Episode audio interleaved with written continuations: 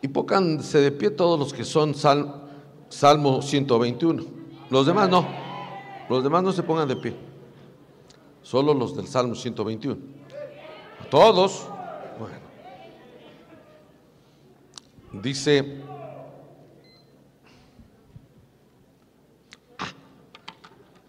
Ya me acordé, Alejandro. Alejandro, pon atención aquí. Es que estaba yo mirando ahí y, le dicen, la verdad es que estaba buscando un tutorial porque no sabía cómo abrir el cofre de mi carro. Entonces dice ahí, ¿cómo hacer que su carro siempre huela nuevo? Yo dije, a ah, chispa. Pues sí, porque cuando uno sube un carro nuevo hasta huele, huele a nuevo. Entonces ahí le dicen a uno que le ponga un montón de chunches y tu carro huele a nuevo. Entonces yo, si usted puede pensar, pastor, usted está loco, sí tiene razón, pero ya quisieras mi locura. Entonces dije yo, Señor, hay que hacer todo esto para que huela nuevo. Y tú, todas las mañanas son nuevas tus misericordias para con nosotros. No tenemos que aparentar, no tenemos que hacer ningún chunche, no tenemos que traer incienso, nada. Él, así como todos los días, hace, dibuja un paisaje nuevo. A mí me gusta mucho ver el cielo, estudiar las constelaciones, verlo y decir, qué hermoso. Eso lo hizo mi padre. O sea que Dios hoy tiene algo nuevo para usted y para mí. Apocalipsis capítulo 1, verso 3. En el nombre del Padre, del Hijo y del Espíritu Santo. Bienaventurado el que lee y los que oyen las palabras de esta profecía y guardan las cosas en ella escritas, porque el tiempo está cerca. ¿Quién se iba a imaginar que en el primer capítulo de Apocalipsis, después de la presentación, en el verso 3, nos reciba diciendo, bienaventurado, super feliz el que lee. Y los que oyen las palabras de esta profecía y guardan las cosas en ella escritas y lo entienden, porque el tiempo está cerca. Vamos a, vamos a pedirle al Señor que nos ayude hoy, abra nuestro entendimiento, desbloquee toda preocupación, todo estorbo, y que podamos no concentrarnos, compenetrarnos en la palabra. Padre bueno y santo, venimos con toda humildad delante de ti a suplicarte que abras nuestro entendimiento, que abras nuestro corazón, que rompas cadenas, cadenas que hasta nosotros mismos nos hemos puesto. Te suplico, Señor, que tú sanes, fortalezcas a todos los que están enfermos, necesitados, aún los que no están aquí, que están vinculados, trae sanidad sobre ellos. Gracias porque nos dejas estar aquí. Gracias Señor porque me permites a mí que soy un vaso de barro corriente, poder hablarle a tu pueblo. Ayúdame a poderles exponer tu palabra. Te suplico que tu Espíritu Santo nos envuelva, que ponga un ambiente, una atmósfera para poder recibir más allá de la letra y poder entender tu palabra en el nombre de Jesús. Amén. Puede tomar su lugar.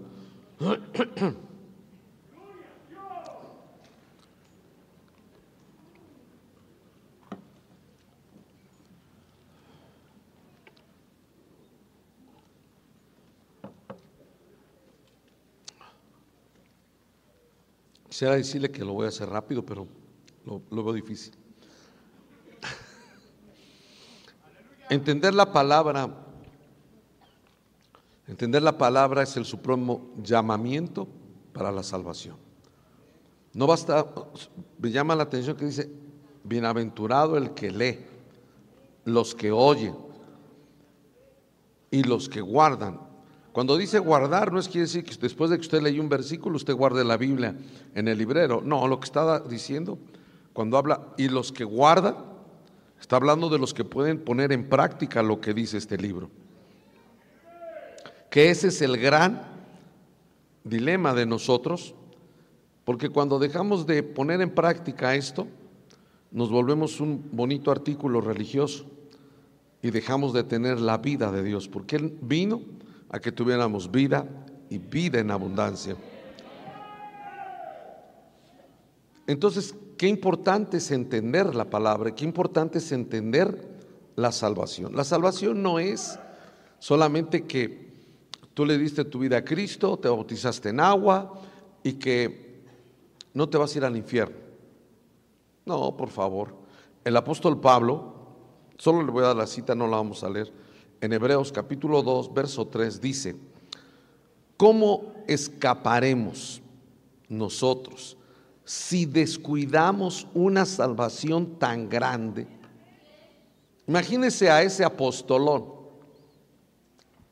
hablando así, ¿cómo escaparemos nosotros si descuidamos esta, esta salvación tan grande? Pero algunos han pensado que descuidar la salvación habla de no faltar a la iglesia, de, dar sus diezmos. No, no, no, no. No descuidar esta grande salvación. Me llama la atención que Pablo diga grande salvación, porque Pablo pudo entender que esta salvación es grande y además tan grande como tan inmerecedores somos nosotros de ella. Entonces el apóstol decía, ¿cómo, cómo vamos a, descuidar esta salvación? ¿Cómo escaparemos si descuidamos una salvación tan grande? Entonces hay que cuidarla. Pero la salvación no es solamente una póliza de seguro, ni tampoco la salvación es eh, para quitar adicciones. Cristo, Cristo no vino para que los borrachos dejaran de ser borrachos, que los drogadictos dejaran de ser drogadictos, que los adúlteros dejaran de ser adúlteros, que los enojones dejaran de ser enojones. No. Su objetivo principal no era ese. Vino, a ver, se lo voy a decir suavecito. Vino a salvar a la mugre del Arturo Cruz Ontiveros que iba rumbo al infierno. A usted también iba. Solo, piense eso. Pero pastor, yo soy de cuna evangélica. Con toda y la cuna te vas al infierno. Entonces la salvación, lo que el evangelio es más que cantar bonito, el evangelio es más que ofrendar, el evangelio es más que eh, eh, tener un privilegio en la iglesia, el evangelio, que es la salvación. Es algo enorme, grandísimo, que tiene muchas cosas. Es como, es como, como tu cuerpo. Tú puedes decir, eh, yo puedo decir, ahí está Abraham, pero, pero Abraham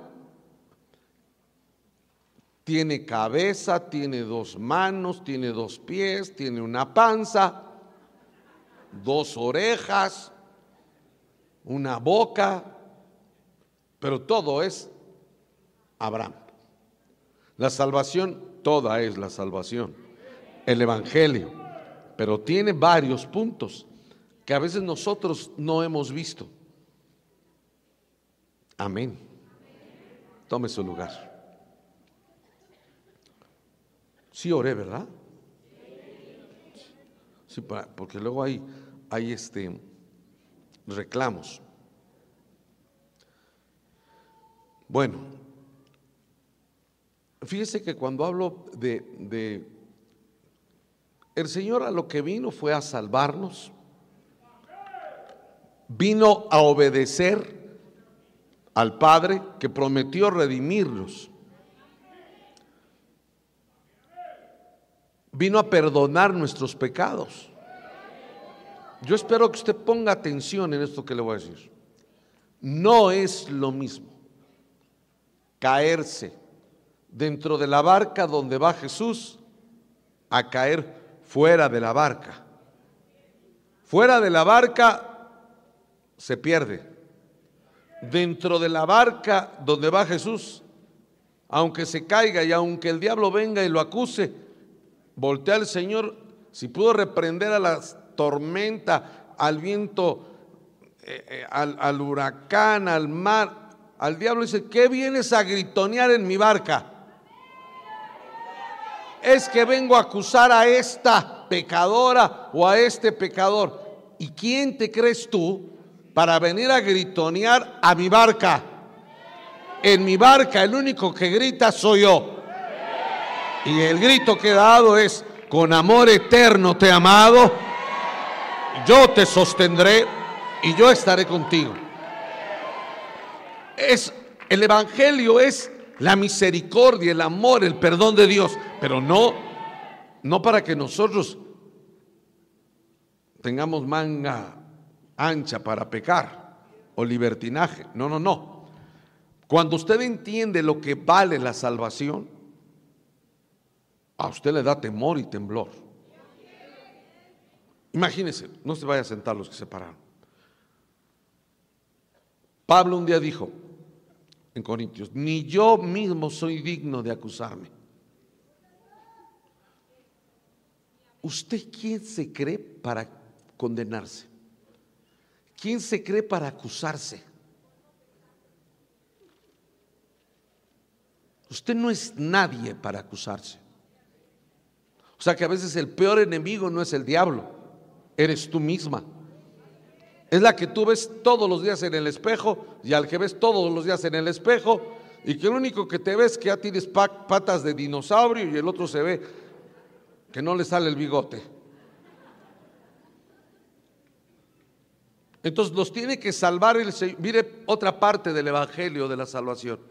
Te tiene que salvar de ti mismo, de ti misma, de tus conceptos, de mis conceptos y sobre todo de los religiosos. Porque para el religioso es que sin santidad nadie verá a Dios. Estoy de acuerdo. ¿Y quién va a ser santo? ¿Cómo se le hace? Si pecamos hasta con las pestañas, solo Él puede hacerlo en nosotros. Pero usted tiene que romper ese espíritu de culpabilidad porque el que vino a salvarnos trajo un mensaje de amor y de perdón. El Evangelio de la cruz, el poderoso Evangelio entonces, cuando usted, el poderoso evangelio es como que, yo hice un esquema. Es como que usted, ay, tranquilos, no me voy a subir aquí, no, no pasa nada, no pasa nada. Solo imagínese, solo imagínese que este es su salvación.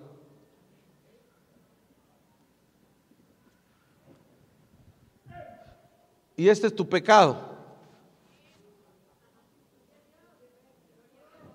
Es lo que Pablo dijo, es una gran salvación. Y tú y yo nos matamos por este pecado. O sea, si tu evangelio no te salva de ti mismo, no te salva de tus pecados, no te salva de las acusaciones, no estás en el verdadero evangelio.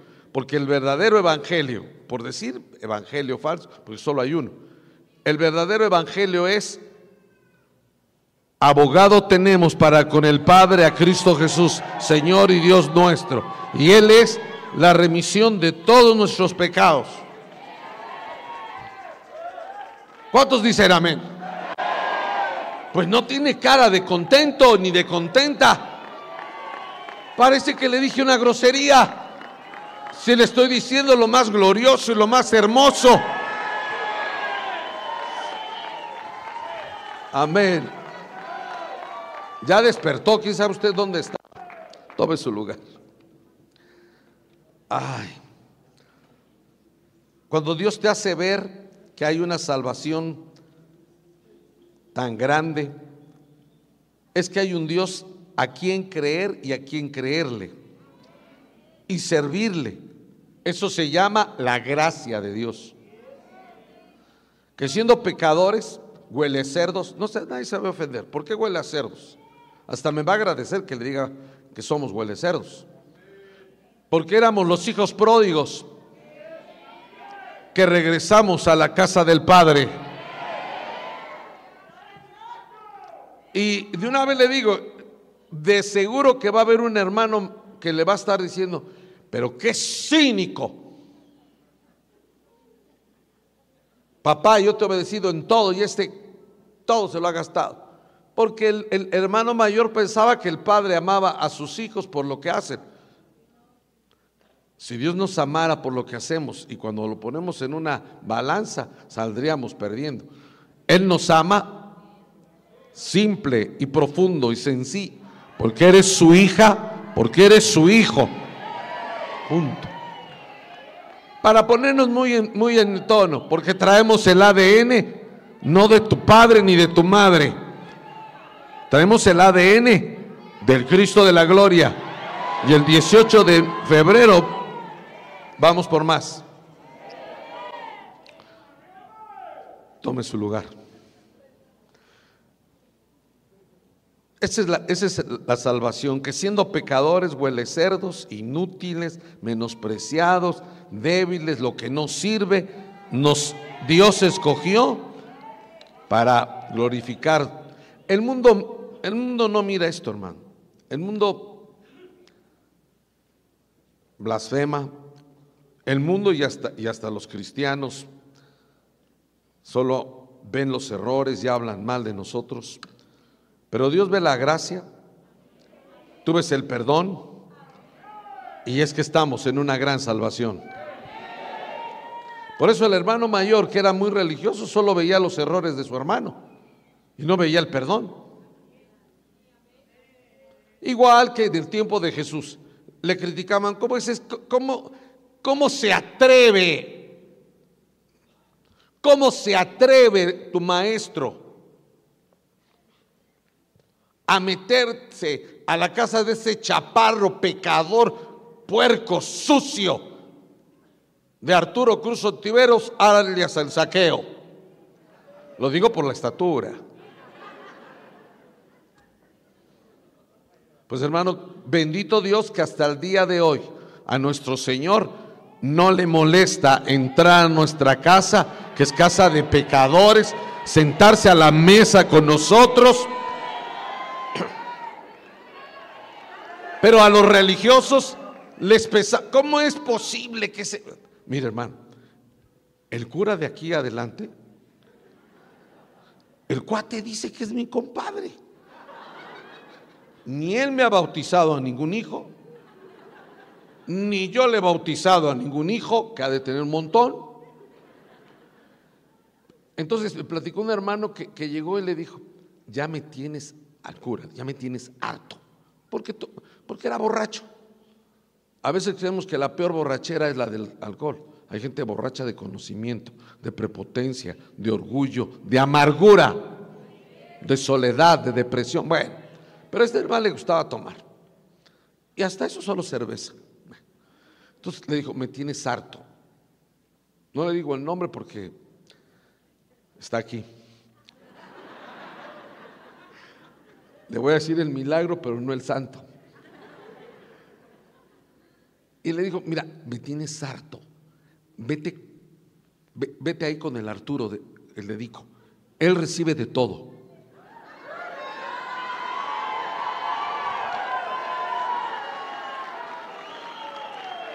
Óigame usted, el hijo de Roma hasta me hizo un favor, Chuy. Ve con el Arturo porque se recibe de todo. Ahora yo le voy a decir a usted, vaya con el Cristo, que ese recibe hasta el día de hoy invitación. Si usted lo invita a su casa, su presencia va a estar en tu casa. Porque la presencia del Señor, claro, es, es aquí, sencillo, pero también está contigo en tu casa, tu carro. ¿Cuántos dicen amén? Qué bueno que todavía él acepte invitaciones. Es que Dios hace, hermano, por favor, hoy, no podemos explicar las acciones de Dios, Chuy. Porque Dios hace cosas inexplicables. Viene un cuate, un, fariseo o leproso. ¿Dónde está Lamberto? Todavía no llega. Entonces le toca a ustedes. No sé si era fariseo, era leproso. Le invita al Señor a comer y el Señor le dice, ok, voy a ir. Es un drama cuando lo invitan uno a comer, hermano. Porque uno tiene que, tomar una actitud a veces de actor. Y buen actor. Porque le dicen, le preparé esto, pastor. Le preparé unos ostiones. Y uno, pues no puede ser esa cara. Usted no puede hacer esa. Ay, sí. Me dijeron que le gustaban. Hijos del diablo, ¿quién le dijo eso?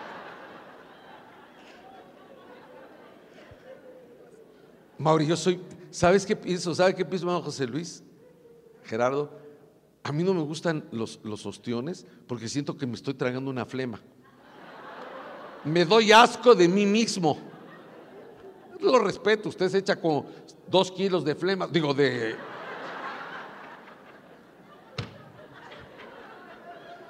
Pero qué drama es que lo inviten a... imagínense, el fariseo le dice, te invito a comer y el señor le dice, va. El fariseo fue y contrató a este que dice, ay papá, a todo el mundo contrató. Qué honor que alguien invite a Jesús a su casa.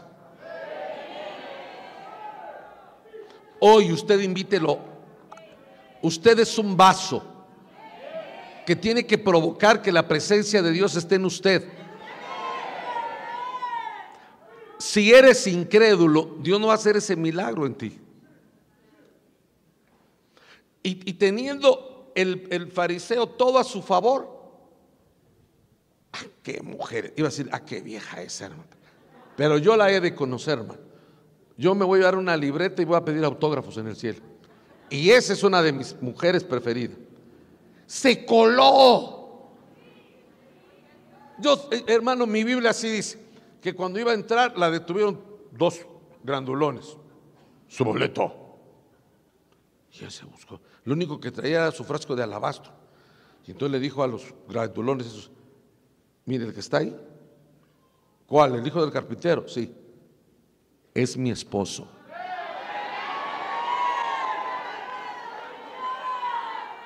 Y todos los grandulones esos mal encarados, eh, chiquito, chiquito, chiquito. Pásele, señora del carpintero. Pero era la pecadora del pueblo. La conocían todos. Pero era lista. Se metió, se le metió y, no quería ver al fariseo. Agarró los pies de Jesús, no dijo nada, no se lo soltó. Lo provocó. En esta mañana lo tienes que provocar. Porque aunque no le hayan dicho esto a usted, porque hay pastores y hay mensajes aduladores, porque lo que les interesa es sacarte algo. A mí no me interesa sacarle nada a usted. A mí me interesa llevarlo al cielo. A mí me interesa que usted vaya con nosotros en el arrebatamiento. Entonces, no le doy un mensaje adulador. No me interesa que te sientas bien. Me preguntaron que cómo tenía que ser el mensaje. ¿Es positivo? profundo, pero provocativo. Y no me estoy defendiendo. Jesús hablaba fuerte. Yo no le predico para adularlo, yo le predico para que nos salvemos. Tampoco creo la farsa y tonta y estúpida idea de que uno no puede predicar lo que no haya vivido. Entonces, ¿cuándo vamos a hablar del arrebatamiento? Dígame cuándo. Y si usted se va a esperar a que yo le predique algo hasta que yo lo viva, viene el Señor y llega el milenio y usted está todavía aquí. No, porque los pastores, hay pastores que somos prepotentes, patanes. Mejor yo me meto ahí con usted, soy igual que usted. No. ¿Sabe qué dije el viernes? A usted lo sacaron del lodo. Por mí metieron la mano más abajo, al estiércol, para que toda la gloria y toda la honra fuera de él. Entonces yo prefiero hablarle a usted brusco, rústico, seco, meco, como usted quiera, ácido, pero que se salve y lo vea yo en el cielo. Porque ¿para qué quiero un mensaje de besos y abrazos? Ya ve que con los besos y abrazos solo hay matazón de gente, según mis datos.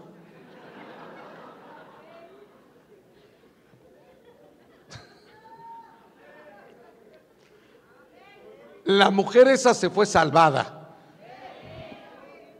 Todavía el tonto del fariseo porque invitó a Jesús sin saber quién era. Era salvo sin saber de qué era salvo. Como usted.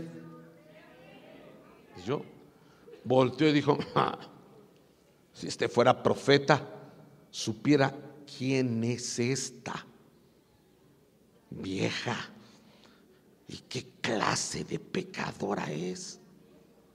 Y después de que el Señor le reprocha que lo invitó, pero no le dio ni de beber, ni le dio un beso, como, como hacemos nosotros, lo invitamos, pero nuestra vida es, hoy lo tiene usted que invitar, pero de una manera diferente. Le dijo, ¿y tu mujer? Tus pecados, que eran muchos, ha sido perdonada. Yo casi la miré, hermano. Se levantó de ahí con toda moqueada, toda enlagrimada, los pelos parados, llenos de lodo. Su frasco de alabastro lo había logrado derramar a los pies porque sus papás le dijeron, cuando encuentres un hombre, pero un hombre de verdad, derrámale tu frasco de alabastro porque ese es el hombre, ese es tu amado. Y ella, a pesar de conocer muchos hombres, nunca conoció un hombre de verdad. ¿Cuántas mujeres dicen amén?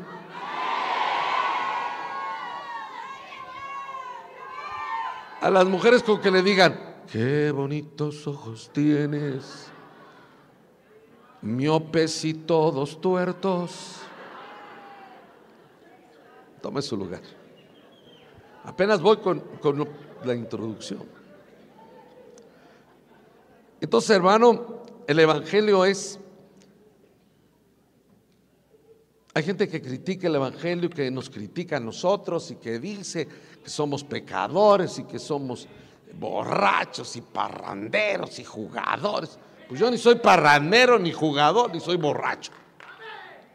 Pero hoy me hago borracho y me hago parrandero y me hago jugador. Y ahora sí, como decía, diría la Lucero, que parece que era del otro lado, y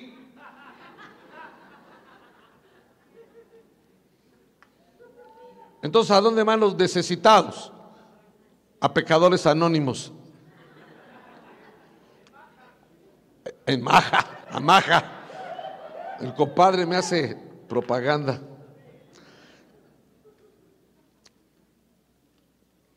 La gracia, la salvación, el perdón se ve a través de la palabra.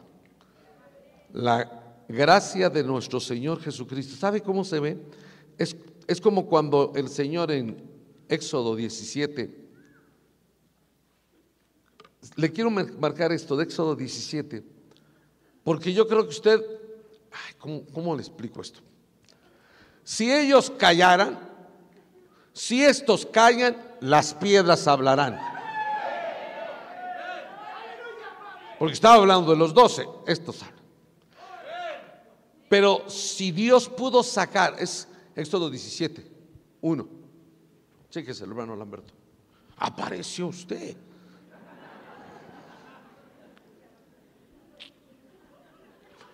Bueno, es, según mis cálculos, mis últimos cálculos con Cipriano de Reina, es Éxodo 17, 1.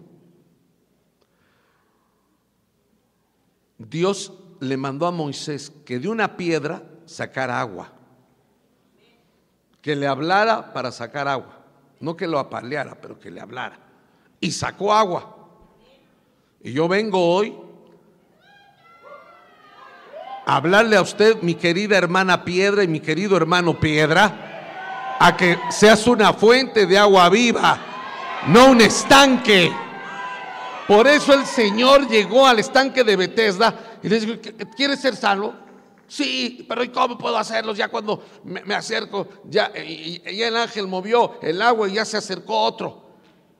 Y, y en mi Biblia dice, pero es un estanque de agua puerca. ¿Quieres ser sano? Pues sí, como, tengo 38 años y no me puedo acercar. Porque es peor Peor que tu enfermedad de parapléjico es la enfermedad de tu orgullo. Porque si no tuvieras tanto orgullo, siquiera de favor les estuvieras diciendo al que llega y que te fueran empujando hasta que a lo mejor llegaras a la brillita. Pero era mucho tu orgullo. ¿Quieres ser sano? No hay quien me meta, pero no de ese estanque podrido. Sino yo voy a hacer que de ti fluyan ríos de agua viva. El Señor no es un estanque. Oh, salto. El Señor es ríos de agua viva, señores. No es el estanque de Bethesda. Por eso hay gente que le pone a su, iglesia Bethesda, yo no entiendo, pero es un estanque. El agua está detenida, el agua está podrida, eh, eh, huele mal viene a romper nuestra cabeza, nuestro corazón, para que entendamos. Algunos dicen que el estanque de Bethesda era una adoración al dios Esculapio, que es el que traen como símbolo los, los doctores, los doctores y las enfermeras. No sé, pero lo que dice es que el Señor no hace estanques. Toca piedras como tú, ¿Cuándo ha visto una piedra sonreír? Hoy mi Señor quiere ver piedras que sonríen, piedras que tienen ríos de agua viva, no piedras con agua estancada, con agua viva. Concepción, ¿me estás oyendo? ¿No es Concepción la que está ahí? ¿La mamá de Perla? Ah, pensé que no habías oído. ¿Alguien dice amén? Esa es la gracia. Que de una piedra inerte que no sirve para nada, Dios saque agua. Ese es el evangelio de ti y de mí, que éramos peor que una piedra. Inútiles. En una posilga de oro, en una posilga de conocimientos, todo lo que usted quiera. Pero inútiles y oliendo a cerdo. Vino el Cristo le habló a la piedra y dio agua, volvió a la vida, como usted tiene que volver a la vida. ¿Cuántos dicen amén? Está vivo, está viva. Tome su lugar. Abra su Biblia, por favor, conmigo. A Primero de Reyes. Santo Cristo.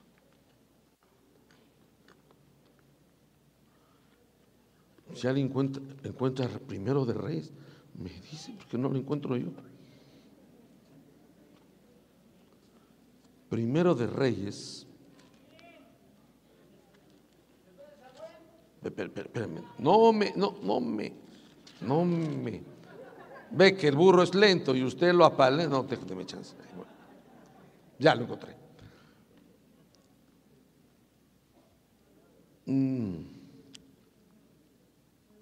Fíjese que hay gente que tiene, antes de entrar a este, hay gente que tiene una fe ciega. sin fundamento.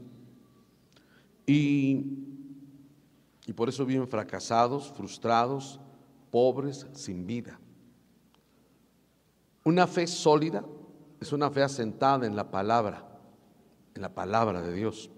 Por eso me llama la atención cuando Timoteo estaba deprimido, llegó Pablo y le dijo, recuérdate de la fe no fingida de tu abuela y de tu madre. ¿Qué tendrán las abuelas y las madres? Esta abuela de, de Timoteo y esta madre de Timoteo no se juntaban para chismear. Eran mujeres que tenían una fe real, sólida. No, porque la fe ciega es hacer las cosas sin entender. Pero la fe de la que habla Pablo y le habla a Timoteo y luego le habla en Hebreos es una fe firme, sólida, bien cimentada en una realidad. Por ejemplo, nuestra fe de resurrección no es una fe ciega que lo decimos, bueno, yo no, ni lo entiendo, pero no, sí lo entendemos. Vamos a resucitar y tenemos fe porque Él vino a salvarnos. Murió en la cruz por mi culpa y tu culpa. Y resucitó y está a la diestra del Padre. Y si Él resucitó, también vamos a resucitar con nosotros. Entonces no es una fe ciega, es una fe real. Amén. No nada más. Y cuando Pablo le dice, acuérdate de la fe no fingida. Es que hay gente que finge tener fe. Pero cuando vienen los momentos difíciles, por eso yo, le voy a pedir su atención. Porque el ser salvo, el conocer el Evangelio, no te exenta ni te va a quitar ni la frialdad del mundo, ni la frialdad de la iglesia. Me gustaría decir que en esta iglesia se mueve un gran amor, pero no es así. En Bajanaín hay frialdad. Hay cosas que, te está pasando y, aunque las platiques a nadie le importa, porque también tú lo platicas con gente que, que no está para oírte, por no tener los canales adecuados. Pero a la gente no le importa. A él sí le importa. Y hay gente que puede aparentar que es muy espiritual. Es lo que está diciendo Pablo. La fe no fingida de todo. Es que, Timoteo, hay gente que tiene una fe fingida. Y cuando vienen los bombazos de la vida, cuando vienen los vientos contrarios, cuando vienen las tormentas, que vienen a pesar de que estés en la barca de Jesús. Usted no tiene que creer que porque está en la barca de Jesús no va a haber bombazos. Hubo bombazos, hubo vientos contrarios, hubo tormentas, estaba y Jesús en la barca y dormido. Por si fuera poco. Mi Biblia dice que fue Pedro y lo zarandeó a Jesús. ¿Qué no tienes cuidado de nosotros? Mira, nos vamos a ahogar. Y el Señor hasta bostezó. Se limpió una lagaña y dijo, ¿qué pasa? Mira el mar, mira los vientos contrarios. Y, yo, y, yo fui bautizado y, yo creí que ya al darle mi vida, a, darte mi vida y subirme en tu barca, no iba a haber bombazos, no iba a haber enfermedades, no iba a haber luchas, no iba a haber escasez y que todo iba a ser color de rosa. En mi barca no hay eso. En la barca de la pantera rosa, sí. O en la de Barbie, si a usted le gusta, sí. Y si usted quiere vivir en el mundo de Barbie, usted va a ser un accesorio. Por eso, hermano, póngase busto, no, no, la vaya a agarrar su esposa. Vaya a cambiar el nombre de su esposa y diga, ahora dime Barbie. Porque lo que le está diciendo, ahora eres solo un accesorio. Jehová reprenda al diablo. A mí me gusta el rosa, pero así. Captó esto. Porque uno creería que estando en la barca todo iba a ser viento en, en calma, el amanecer, el mar tranquilo. empezó una tormenta y no sé si se llama Poseidón, se llama Aquaman, pero dijo, te callas, estate en paz. Y todos los discípulos que estaban ahí, todos, Pedro traía dos, dos chalecos para no ahogarse. Y ya los reprendió, reprendió al viento, al mar, y volvió y los vio a ellos, hombres de poca fe. No me vuelven a levantar, me voy a ver, voy a dormir. Y todos así, no manches, güey, ¿quién es?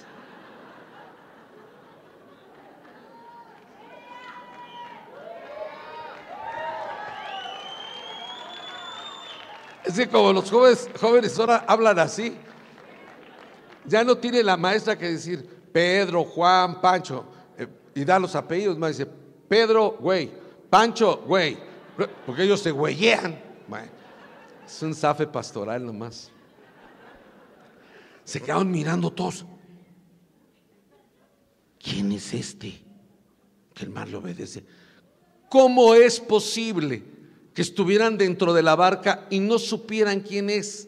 No lo conocían. Tú puedes estar en la barca de Jesús y no lo conoces.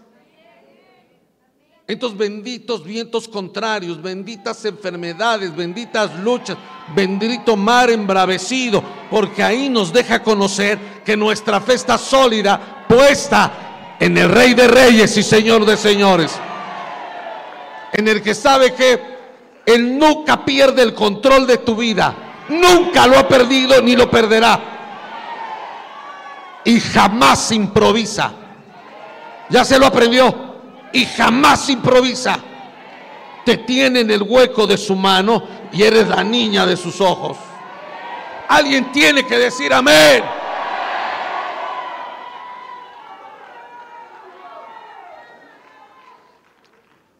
Amén. Puede tomar su lugar. Vamos a entrar. Es que hablando humanamente hay cosas inexplicables. Capítulo 17 verso 1. Entonces Elías, Tisbita, que era de los moradores de Galad, dijo acá, vive Jehová Dios de Israel, en cuya presencia estoy, que no habrá lluvia ni rocío en estos años, sino por mi palabra. Solo abro un paréntesis. Elías luchó con una potestad llamada Jezabel que es la misma que está hoy. Ahora se van a dividir los, los eh, ¿cómo se los? No, los, la, gente. Unos van a estar con Jezabel, aludiendo, todos somos iguales. La Biblia dice que no hay diferencia entre hombre y mujer para salvación, pero para función es otra cosa. Dios, el Señor pagó con su sangre lo mismo por una mujer que por un hombre. Somos de gran estima. Pero en cuanto a funciones son diferentes. No, me puedo decir que de la batería vale más que el del bajo, que el de la guitarra. Son funciones diferentes que en sincronía y en armonía alaban a Dios. Así somos nosotros. Pero Elías tuvo que pelear con ella y con sus sacerdotes. Y entonces tuvo que mandar un juicio de parte de Dios. No haber agua, ni siquiera el rocío. A mí me llamó la atención que ni siquiera el rocío. Porque puede, puede ser que no haya agua, pero siempre hay rocío en la mañana. Pero Dios estaba disciplinando acá. Se casó con Jezabel, que era de dioses paganos, y, terminó haciéndose pagano él. En la historia de Israel, en la historia de la Biblia, no hay sacerdotisas. Me va a perdonar usted. No hay pastoras, ni apóstolas. Epístolas sí, pero apóstolas no. La única vez que en Israel había sacerdotisas fue cuando Jezabel, que estaba casada con Acab, las metió. Y no eran sacerdotisas solo. Se volvieron prostitutas del templo.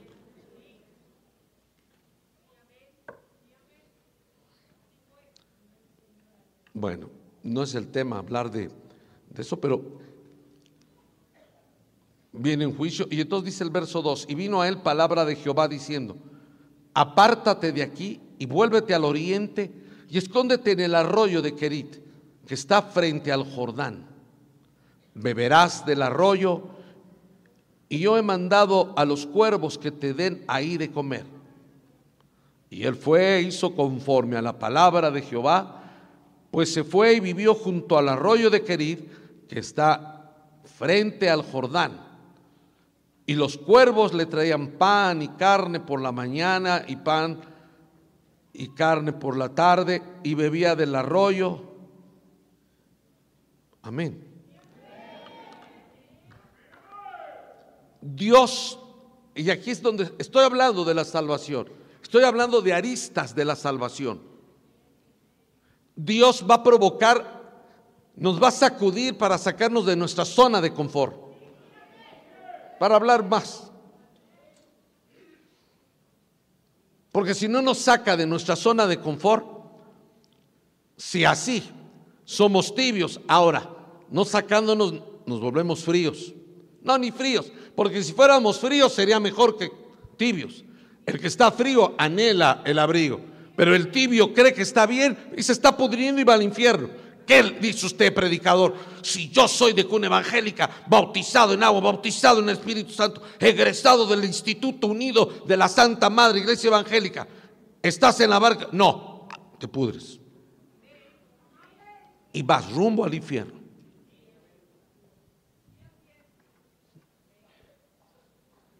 Dios provocó en Acab y en el pueblo a ver si reaccionaban con la escasez. Luego viene a Elías y le dice, te voy a enseñar. Es que hermano, ¿cómo soltar esto? En esta mañana, no sé cómo le voy a hacer, pero tenemos que romper ese espíritu de pobreza, de fracaso, de frustración, de que no le luce el dinero. Pastor, ¿y eso es parte de la, de la salvación? Claro. Que ¿Qué hay más costoso que tu salvación? Por eso usted tiene que estar agradecido, servir, caminar como, como, como, como deudor. Y, es cuando yo no entiendo. Si, si, Él tuvo misericordia, bueno, se lo voy a decir más adelante. Como de repente nos volvemos tan prepotentes. Ah, si yo no llego no hay bendición. Hay más. Cuando yo no estoy, la iglesia crece. Y cuando estoy, vaya, para que alguien se salve. Amén. Entonces Dios tenía que sacudir también al gran, escuche, no estamos hablando de un monigote, de un mono. Arturo Cruz Ontiveros.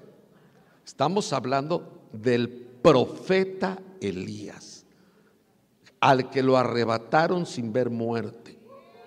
El que hizo descender fuego. Usted y yo no hacemos descender ni cerillos.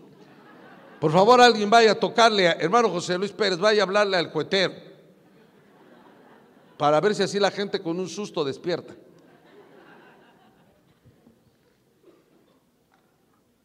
Estamos hablando de Elías. ¿Y sabe qué dice luego en Santiago? Confesaos vuestras ofensas unos a otros.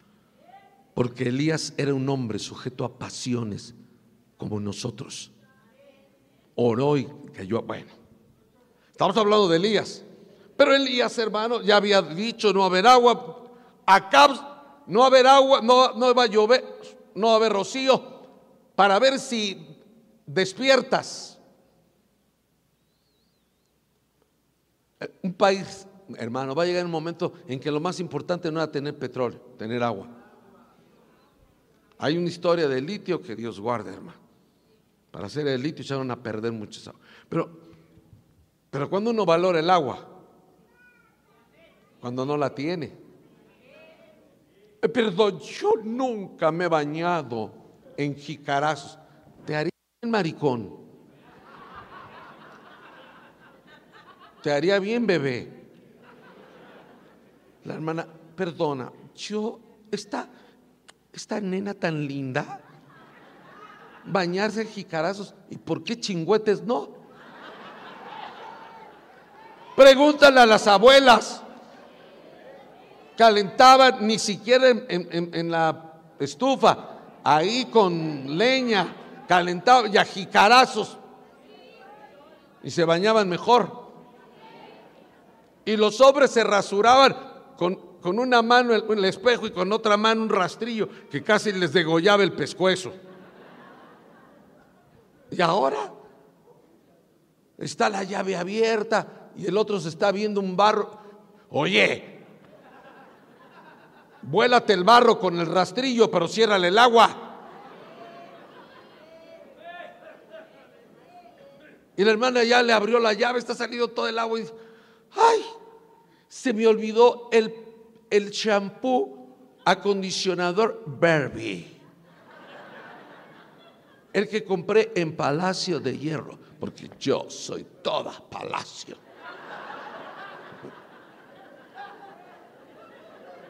Gerardo, ¿sabes qué pensaba yo? Que de las, de las chuches estas de almacenes, mano Lamberto, yo pensaba que el almacén más barato era el Palacio de Hierro y el más caro Liverpool. Porque según mis teorías, el Palacio de Hierro era el que está ahí, en no sé dónde del centro, y que de ahí nació, y que no sé. Y Liverpool, pues, pues, pues el nombre lo decía, ¿no? Oh, ignorante Arturo con dos patas. El Palacio de Hierro es caro, solo pisa usted y es caro. Bueno, pero usted ahí se mete la hermana y deja el agua y va, ay, ¿dónde estará? Mamá, eh, eh, ¿no vieron el champú que compré en el Palacio de Hierro? Pero ahora que se le acabe el agua, mi querida Palacio de Hierro, es que a veces Dios tiene que provocar eso porque no valoramos lo que tenemos. Usted y yo no valoramos ni siquiera el cuerpo que tenemos. Usted valora sus rodillas cuando le empiezan a doler las rodillas. Yo traigo un, un- desgarre en, una, en esta pierna, vulgarmente dicho el chamor. Y me lo hice el domingo, danzando. Hermano Lamberto ya me diagnosticó, dice que me eché una danzada sin calentamiento. No, lo que pasa es que ya no es lo mismo. Bueno, si se ríe, se lleva ahí.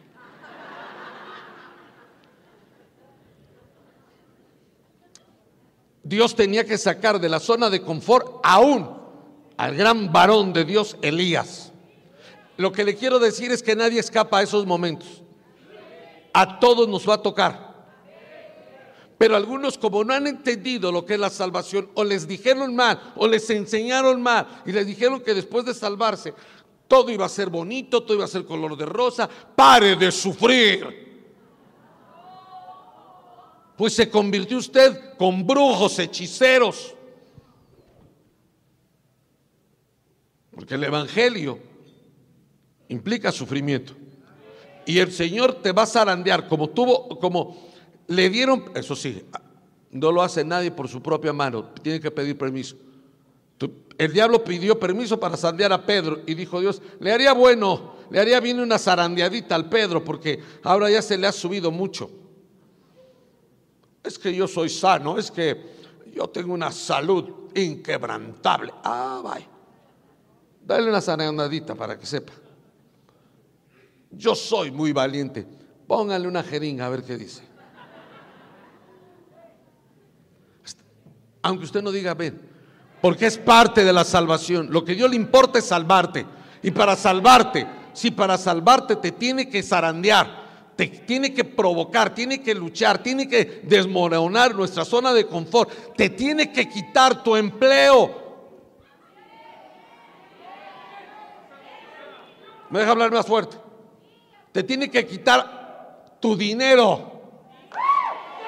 lo va a hacer. Aunque no creo que Él quiera que usted y yo vivamos en la escasez.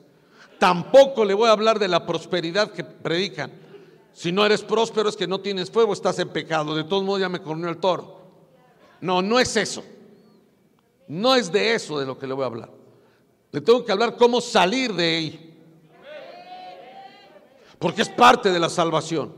Pastores del Evangelio, pastores, yo pensé que el Evangelio era aceptar a Cristo, las cuatro leyes espirituales y la salvación era aceptar a Cristo. No, aquí no acepta a Cristo. Aquí cuando alguien viene le digo, Señor, hazle el favor de aceptarlo en tu barca. Yo no le digo, ¿quiere usted aceptar a Cristo? Estamos al dos por uno. ¿Qué? Es un favor el que el Señor nos hizo, el aceptarte como hija, aceptarte como hijo, sabiendo perfectamente quiénes somos, quiénes fuimos y quiénes seremos. Y grita, no me avergüenzo de llamarlo mi hijo, no me avergüenzo de llamarla mi hija. Y tú diablo, deja de estarlo acusando, deja de estarla acusando. Porque yo la salvé, porque yo lo salvé, porque yo derramé mi sangre por ella. Oh, santo. Aleluya. David, ¿qué no te da gusto eso?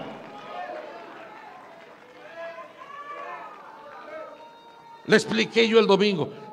Padre, yo no entiendo cómo perdonas. ¿Y sabe qué me dijo el Señor? A ver, chaparrito, te voy a enseñar. Yo perdono, cuando yo perdono es como si nunca hubiera pasado. Tuve que preguntar, preguntarle a él una definición de él, porque las definiciones que hay son las religiosas.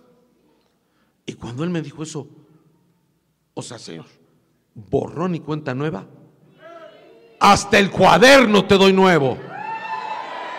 Pero ¿y por qué? ¿Y por qué? Porque cuando tú le crees a Dios, cuando tú tomas esas decisiones, estás honrando el sacrificio de su hijo. Y si hay algo, oh Ricky Maraza, si hay algo, si hay algo que a él le agrade, es vernos que creemos y valoramos el sacrificio que Él hizo al dar a su Hijo y el sacrificio que hizo el amado por ti. Oh, aleluya.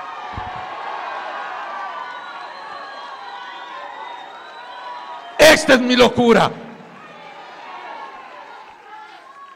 Yo no le vengo a adular el oído. Yo lo vengo, y aunque usted lo sienta duro, lo sienta seco, lo sienta ácido, pero le estoy diciendo la verdad. Prefiero que usted me ponga cara de enojado. Y aunque se acuerde de mi madre, la tengo blindada. Pero que se salve. El día que yo te diga algo que no está en mi Biblia o en tu Biblia, puedes dudar. Porque si te estoy diciendo qué es esto de la salvación. Es que yo pensaba, no, no es eso. Solamente es una salvación que no tenía firmamento, fundamento. Toma su lugar. Ay, qué sobrenatural, hermano. Es que, hermano, déjeme decirle esto. Yo, yo casi lo veo así, Alex. Alex Chávez. Es que como tiene los ojos chiquitos, no tenga miedo, está bien amarrada Emanuel le puso no sé qué chunches. Pero yo me imagino a Elías así. Acá se acabó el agua de la, lluvia y del rocío. Y, y, Elías agarraba y metía un vasito y de la, tenía su propia agua, su arroyito de Querit.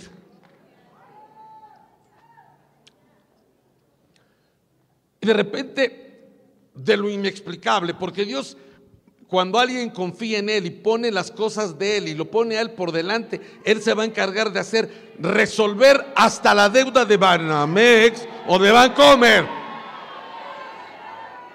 Y del otro es Cochibano, Chicachibani.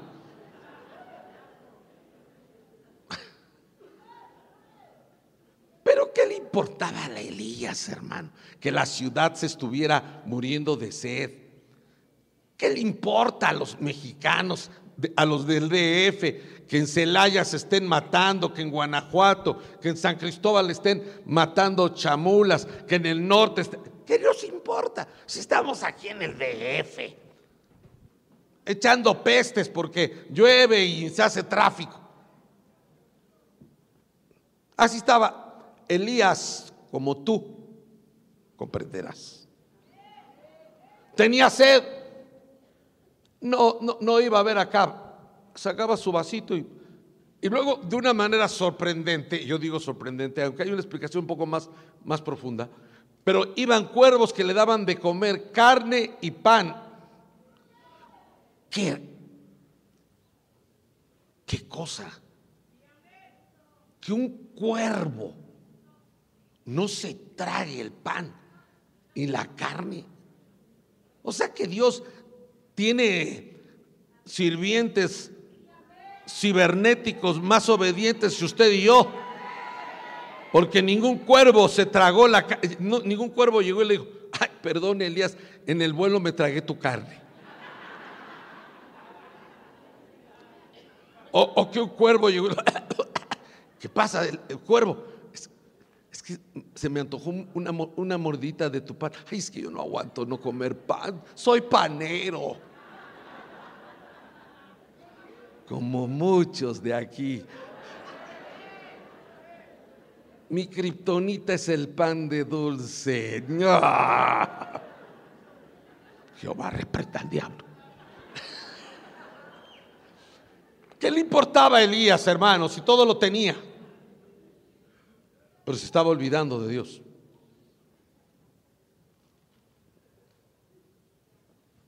Y Dios tuvo que intervenir.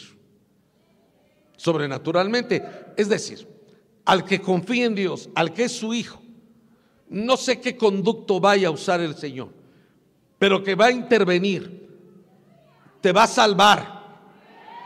La salvación es salvarte de la enfermedad, salvarte de la crítica, salvarte de las deudas, salvarte de tus malas decisiones.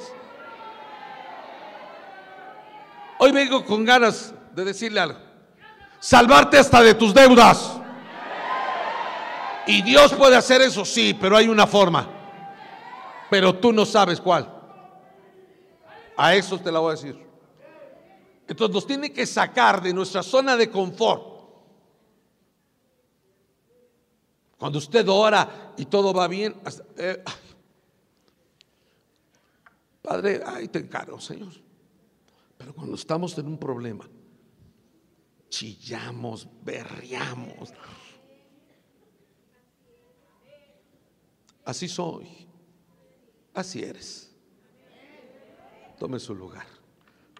Híjole, una hora, dos minutos. Verso 7. Pasados algunos días, ay Dios santo, se suicidó Elías. Ah, no, no, no, no se suicidó. Pasados algunos días, al gran profeta se le secó el arroyo porque no había llovido. O, sea que mientras, el mientras él tuviera en su arroyo, ¿qué se mueve? Pero dijo Dios como, le secó el arroyo, porque le iba a enseñar y te quiere enseñar que cuando Él te salvó y tú recibiste el Evangelio y estás dentro de la barca de Él, Él va a arreglar las cosas a su manera, no que tenga en el cielo billetes y billetes de dinero. Tiene riquezas, y tiene sus formas y te va a ayudar a salir si tú entiendes la forma de Él. Es que Él tiene la forma de arreglar las cosas. Mira, hermano, por Dios, por Dios. Tu, tu, Señor da el impuesto y el Pedro dijo, claro que da el impuesto. ¿Verdad que te quedamos del impuesto? El tuyo y, el, y el de sí, el impuesto del templo, porque eran dos impuestos, el impuesto romano y el templo. Claro. Y entonces va el Pedro y le dice, Señor, ¿verdad que si damos impuesto? ¿Traes para tu impuesto? No, Señor. ¿Y por qué andas de hablador? Te pasas, Pedro. Primero hablas y luego piensas. No, no estoy hablando de usted, de Mahanaí. Estoy hablando de Pedro. Ni estoy hablando de su pastor. Y entonces le dice el Señor, ve y vas a pescar. Yo ya mandé a una, para que los del DF nos sintamos bien, a un guachinango. Por eso nos dicen chilangos, porque en un inicio todos éramos medio rojos, ahora todos somos de verde, de chile y de mole, pero por eso nos decían por ser guachinango. Ve, yo ya le dije un guachinango que se trague el impuesto tuyo y el mío. ¿De dónde sacó el pez? Es, que hay cosas en el Evangelio que son inexplicables. Pero que Dios le resolvió el problema al Pedro y a él, sí. A Elías le estaba enseñando que no solo el agua, que no solo el arroyo, que aunque los, los cuervos era algo sobrenatural, es que Dios te va a sorprender. Hermano, hermana, si tú hoy le puedes creer, vas a romper el yugo de la escasez y de la pobreza que te ha robado la alegría, que te ha llenado de amargura, de frustración, porque a todos les va bien y a mí no. A ti te quiere, no, no te quiere Dios que te vaya bien, quiere que te vaya súper bien. Pero te tiene que enseñar que Él tiene sus métodos y sus formas. Yo no le voy a dar una clase de, cómo invertir en la bolsa. Yo le voy a hablar de cómo el Señor obra. Pastor, pues está, ¿está seguro? Estamos en crisis. El infierno también está en crisis. Elías estaba en crisis. El pueblo de Israel en el desierto en crisis. Y Dios supliendo de una manera sobrenatural. Pero tu fe tiene que estar puesta. Por ejemplo, hay gente que ofrenda porque le han dicho que si ofrenda Dios le va a dar el, al 100 por uno. Y no les da ni el medio uno. La esposa de Cristo no debe de sembrar para invertir, debe de sembrar, debe de dar por gratitud. Tome su lugar. Así es que le, le secaron su arroyo. Y, le dijo el Señor, el verso 8.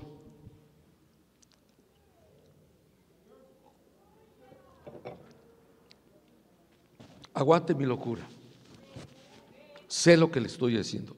Sé, sé de, qué, de qué quiero reprender y de qué quiero que usted y yo seamos libres.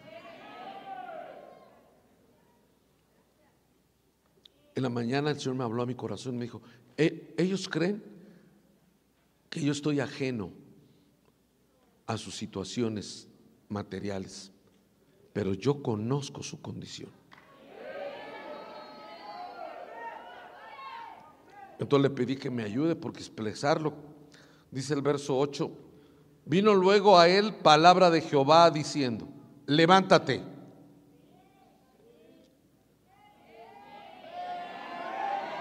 levántate. Vete a Serepta de Sidón y mora ahí. He aquí.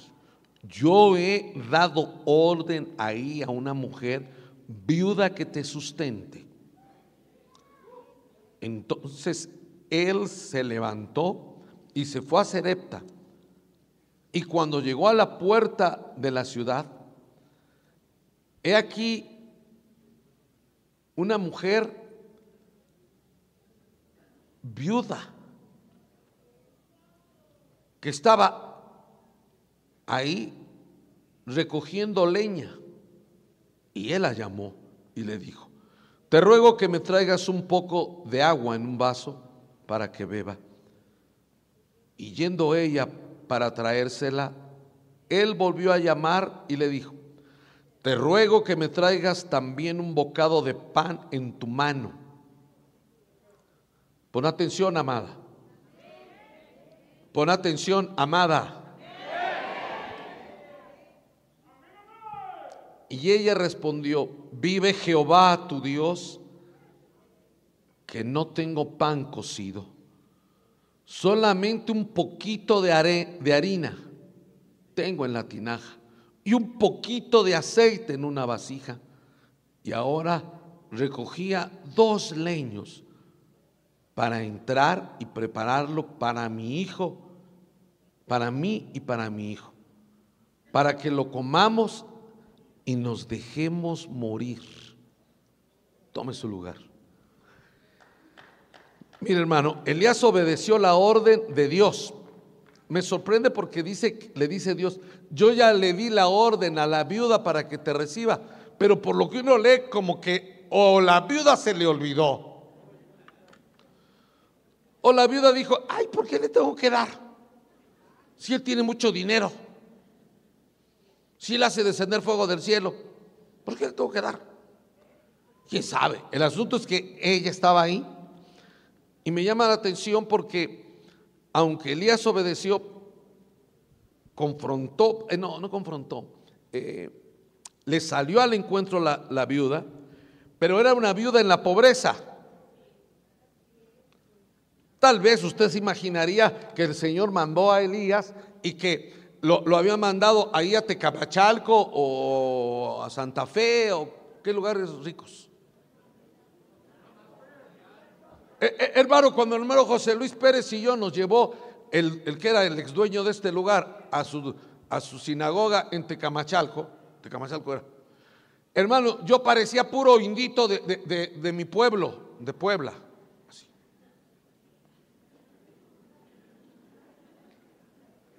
Una cuadra era una casa, no manches. En una casa de ellos cabían como 100 mías. Y lo peor es que es una, una casota y solo vivía una persona. También hermano José Luis estaba así. Ya hermano José Luis estaba viendo dónde ponía el maná. No, hermano, aquí no. Pastores, si aquí hay billete, vámonos, que hace la boca aquí. Meten al bote el judío este. Porque era lógico, porque nosotros así somos. Si Dios lo saca de una manera sobrenatural, dándole de beber, dándole los cuervos, cuidando de su profeta, y era el gran profeta Elías, el gran siervo de Dios, aprenda esto. El único digno de alabanza y de gloria y de honra es Dios. Los hombres, los ministros, también, también tenemos momentos, ahí va a ver, hacía descender fuego del cielo, pero también se llenaba de dudas. También le reprochaba a Dios. Por eso tu confianza no puede estar puesta en un hombre. Tiene que estar puesta en el nombre que es sobre todo nombre. Alguien tiene que decir amén. Alex, ya pasa a despedirnos. Hasta mi pata me duele y esta gente dormida. Parece que yo le estuviera diciendo a usted cosas. Conocí un pastor que cuando oía cosas agarraba y le hacía, amén. Hasta que le dije, ¿por qué haces eso? Es que lo agarro para que no me lo roben. Y usted, amén. Le expliqué al inicio del culto su indiferencia, su apatía, su incredulidad puede provocar que el milagro, la obra que Dios quiere hacer en ti, no la haga. Tome su lugar. Ahora si lo que digo no es no, no le es importante a usted, váyase a dormir o vaya al maná, yo le disparo la comida, que le haga daño. Mire, el verso 12, la pobreza de la viuda no tenía pan, tenía un poquito de harina, tenía un poquito de aceite, pero lo peor es que la viuda no era pobre no era solo pobre material, físicamente, era pobre en su alma, había amargura, había desesperación, había hasta ganas de morirse, había fracaso. Dios no nos está dando dinero, sino la salida. Me llama la atención porque en Apocalipsis capítulo 2, verso 9 dice, tú dices, voltea a verme, Tú dices que eres pobre, pero yo digo que eres rico. ¿Quién tiene la razón? ¿Quién tiene la razón? Tú dices que eres pobre, pero yo digo que eres rico.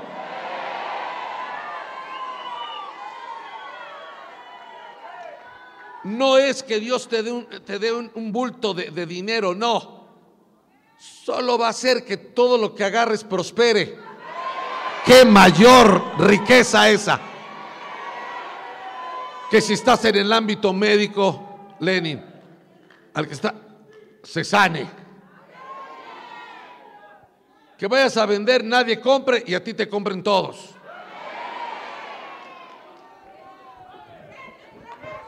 Que de repente eh, eh, los acreedores, de repente llegue un cuervo y arregle el asunto. Hay que hacer una aclaración. Elías era obediente. Pero llega y le dice a la viuda, dame un, vasito de agua, con todo gusto. Y prepárame una tortita. Ay, le dice, solo tengo un poquito de harina, solo tengo un poquito de aceite, solo tengo dos leñitas. Y se las iba a dar a, mi- a- comer a mi niño y comérmela yo y me iba a dejar, y nos íbamos a dejar morir. Es decir, que cuando la pobreza le pega a alguien, es tan terrible el diablo que lo puede llevar hasta pensamientos de suicidio. No me acuerdo en qué, en qué año, son Mauri lo has de saber, que fue la gran, eh, en Estados Unidos, la gran, ¿la qué? ¿La gran qué? La gran depresión, así se llama. No manches, Mauri, me estás coteando. A ver, dile a todos esto lo que me acabas de decir. Se llama La Gran Depresión de 1929. La Gran Depresión de 1929. No manches, Alex. La Gran Depresión. No sé, hasta el mundo tiene revelación. Solo los que somos, los que estamos atarantados, somos los cristianos evangélicos. La Gran Depresión de 1900. Y se aventaban por los rascacielos y se mataban la, gente que tenía dinero. Los ricachones. Y los que vivían ahí, los hispanos que eh, la libraron.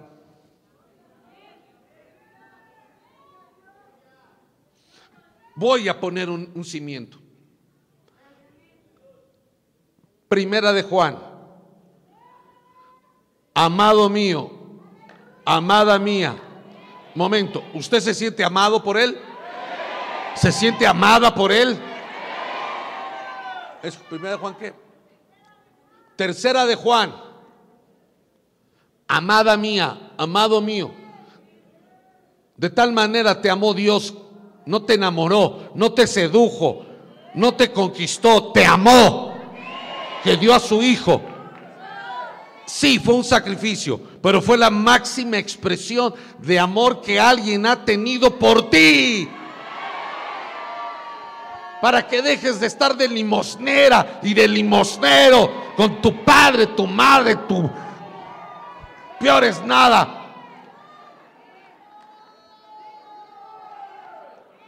Tercera de Juan, uno o dos. Ahí está en tu Biblia, pero está condicionado. Debes de saberte amado y debes de amarle a Él por encima de todas las cosas. Amada mía, amado mío, yo deseo, yo quiero, es mi voluntad que tú seas prosperado en todo, en todo, fuera todo miedo, porque dice que el perfecto amor echa fuera el temor. Y tú tienes temor de fracasar, tienes temor de estar en quiebra, tienes temor. El único temor que deberíamos de tener es irnos al infierno. Pero mientras tú tengas a Él en primer lugar, aunque te hayas equivocado de mis errores, de tus errores, de nuestros fracasos, Él hace victorias. Pero le tienes que creer.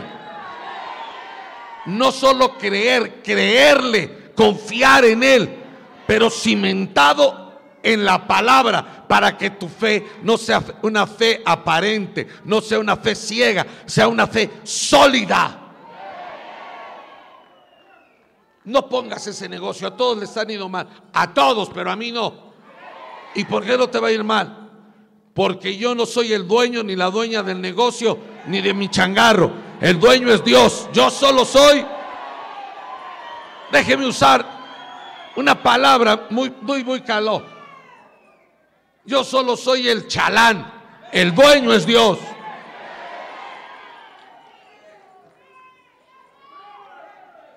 Mi negocio. No seas lento, no seas lenta. Tu negocio. Con una gripa te truena tu negocio.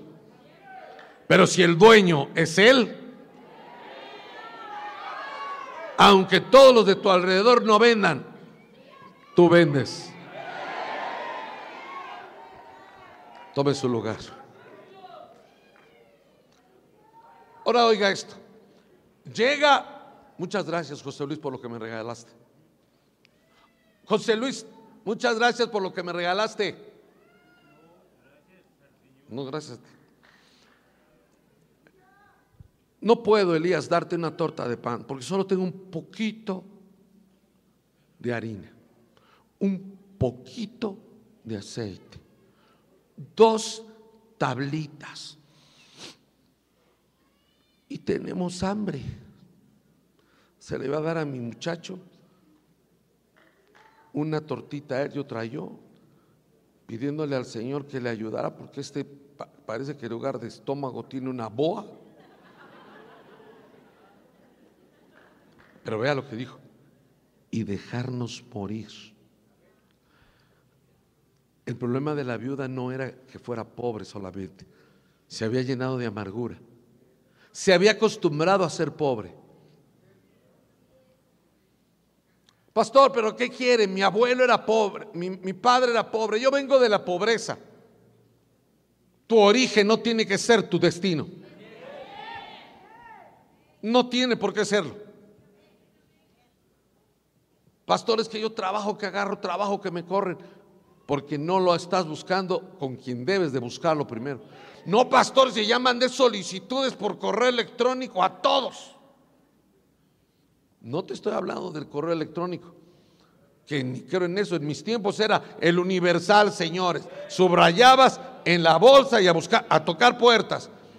Te pedían currículum, se lo llevabas, ahora lo mandas por correo electrónico. Y si llevando el currículum en persona no lo pelaban, no era con tu currículum por mail o por, ¿cómo se llama? Por, meten a un recomendado.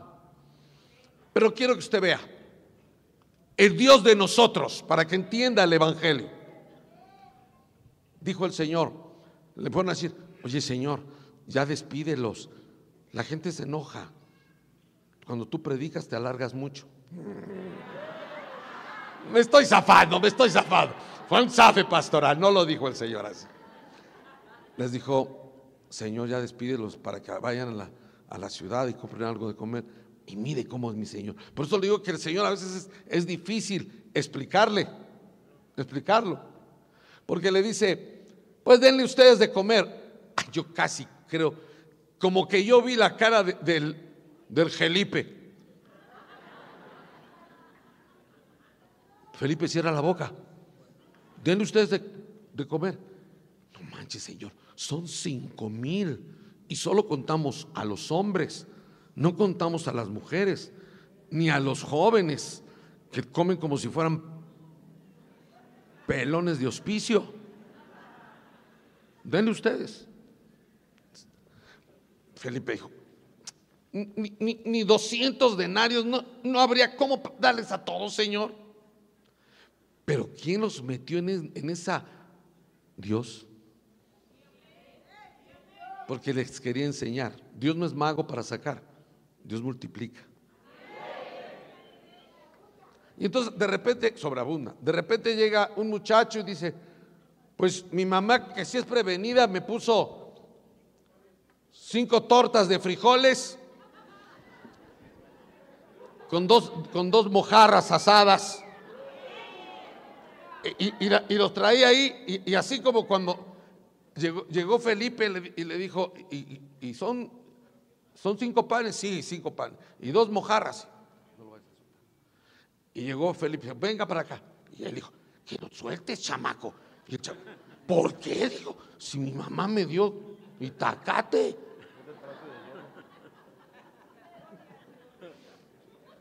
Total, eh, eh, se llevó al niño con todo y él los cinco panes y los dos peces, pero era un poquito. Por eso dijo Felipe, pero son cinco panes y dos peces. ¿Pero qué es esto para tantos? Cuando rentábamos el centro de convenciones de Tlatelolco, pagamos cerca de 35 mil o 40 mil pesos por un culto. Y cuando yo entré y vi ese lugar y pregunté cuántos caben, 5 mil. Dije, no. Dije, no, pues no, está fuera de, de mis alcances. Siempre algo va a estar fuera de tus alcances, pero no de los alcances de Él. Pero si tú lo metes a Él, si es tu negocio, si es tu empleo, si es tu iglesia, si es lo tuyo, no pidas. Friégate. Porque aunque prosperes te vas a perder. Pero si el negocio, lo que tienes, tu trabajo, te lo dio Él, Él tiene muchos canales para bendecirte y para prosperarte. Porque Él es un buen Padre. Porque si vosotros siendo malos sabéis dar buenas dádivas a vuestros hijos, cuanto más vuestro Padre. Pero tienes que sacudirte esa mentalidad. Es que yo vine de la pobreza, sí. Y luego, pues que mis hijos así, así vivan. Por eso trabajas como negro todos los días, el domingo a duras penas vienes a la iglesia y, y- y- y a regañadientes. Es que no sé cómo al pastor se le ocurre hacer el domingo, el único día que tengo de descanso, hacer culto. Entonces, ¿cuándo quieres que te haga el culto? ¿El martes? Imagínense que un día convocamos un culto martes a las 10 de la mañana. Me quedo yo y el micrófono. ¿Cómo se le ocurre, pastor? Tengo que trabajar. Y según mi Biblia es primero la obligación y luego la devoción. Por eso estás todo jodido.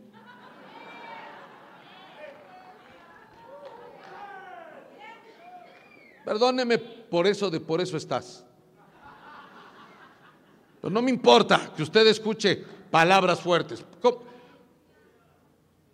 Yo no lo vengo a adular ni le vengo a decir, no, le vengo a hablar porque anhelo que usted salga, que rompa eso. Porque no es el plan de Dios, porque Dios no lo desea, porque Dios no lo quiere, que usted y yo vivamos en la escasez. Yo quiero que tú prosperes así como prospera tu alma y tienes salud. ¿Lo dice o no? No me lo inventé yo, lo dice ahí. Entonces tiene que haber una llave, tiene que haber una forma de cómo hacerlo.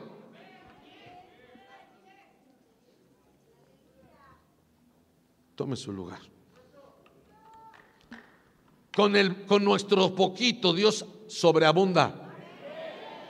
No crea que mi Señor agarró y se vistió de mago y puso un sombrero y un conejo, dos conejos, tres conejos.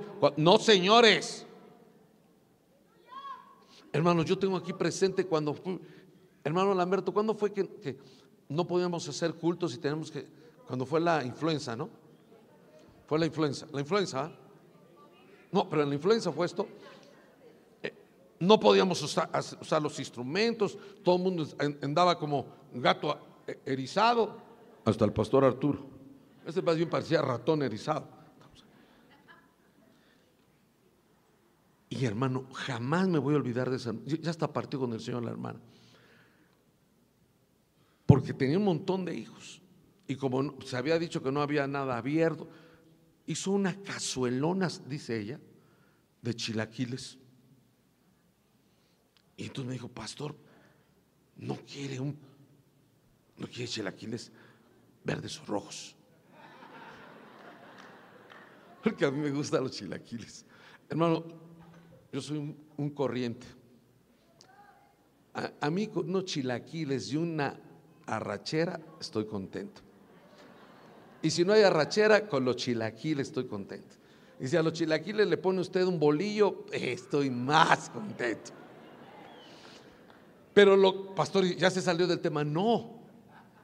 El susto que tenemos es que, hermana, ¿de veras esta cazuela? Sí, pues ya casi se le acaba. Eso es lo que yo estoy preocupada, pastor.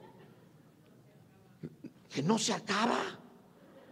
Les doy y les doy, les doy a mis hijos, a mis nueras, a mis no sé qué. Hasta mi vecina viene y me pide. Y no se acaba. Entonces yo dije, pero, si yo voy poquito, así como usted ve, de ahí agarro y al otro día igual. Entonces me habló y me dijo, esos son los milagros que yo hago. Que sobreabunde.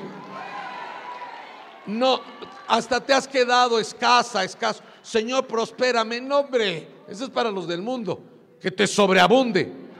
Pero ¿qué vas a hacer con eso que te sobreabunde? Dar.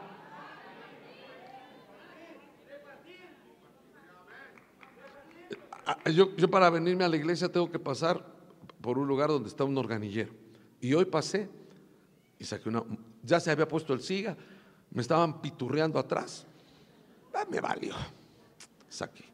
Y cuando salió a bajar, volteé a ver al Señor y dije, confía en Dios. No en las monedas. Se la solté. Dios. Dios lo bendiga, jefe. No, jefe no. Jefe Dios.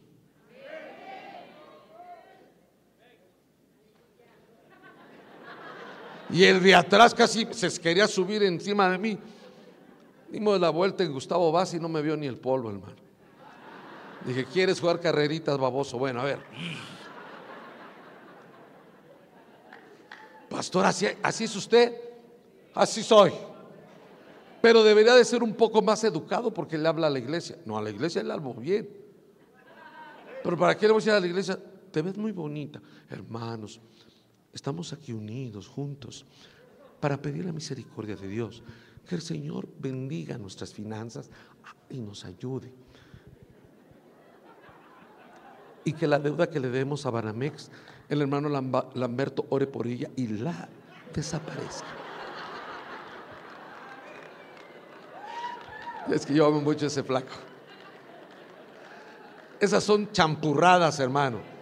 Esos son los ministros que te adulan, te quieren engañar. A mí me interesa que usted se enamore, que adore, que ame con todo su corazón al Cristo, no al pastor, no al ministro. Y ahorita le voy a demostrar como que para qué. Y voy a hablar de Elías. Tome su lugar. De tu poquito de tu poquito Dios hace milagros. ¿Usted cree que un milagro es que una persona eh, que está eh, paralítica se levante? No, estamos viendo cómo forma un milagro.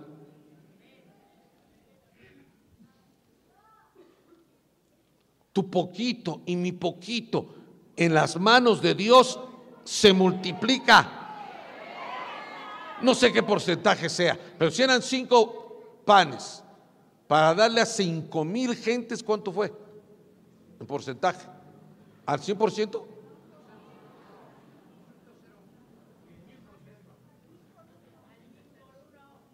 Y lo hizo él.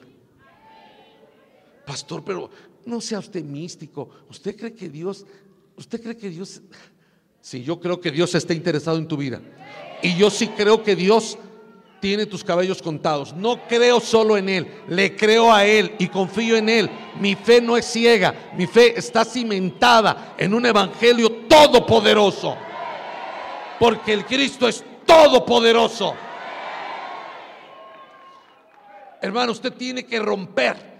El pueblo de Israel, aunque lo liberó el Señor sobrenaturalmente, aunque le proveyó maná, aunque le daba carne, aunque le daba agua, aunque le ponía la columna, aunque Nunca salió Egipto de... Es decir, nunca dejaron de ser esclavos de Egipto. Tú tienes que dejar de ser esclavo de Egipto. Porque eres hijo de Dios. ¿Alguien dice amén? Tome su lugar, por favor. Híjola.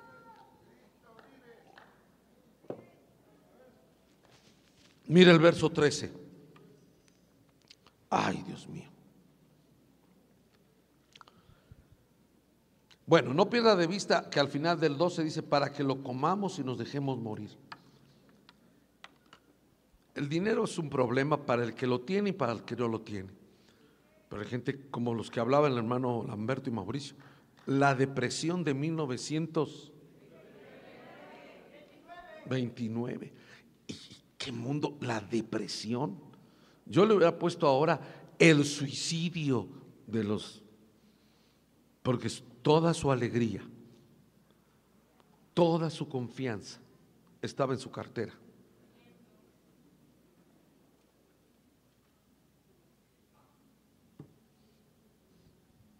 ¿Qué es el Evangelio para ti? ¿Qué es la salvación? ¿Qué es el Evangelio? Pues ah, que Jesucristo me salvó, pastor. ¿De qué? Mm, del infierno. Mm, ¿Y eso es todo? No creo. Te quiere salvar hasta de ti. ¿Qué es más difícil? Mire el verso 13.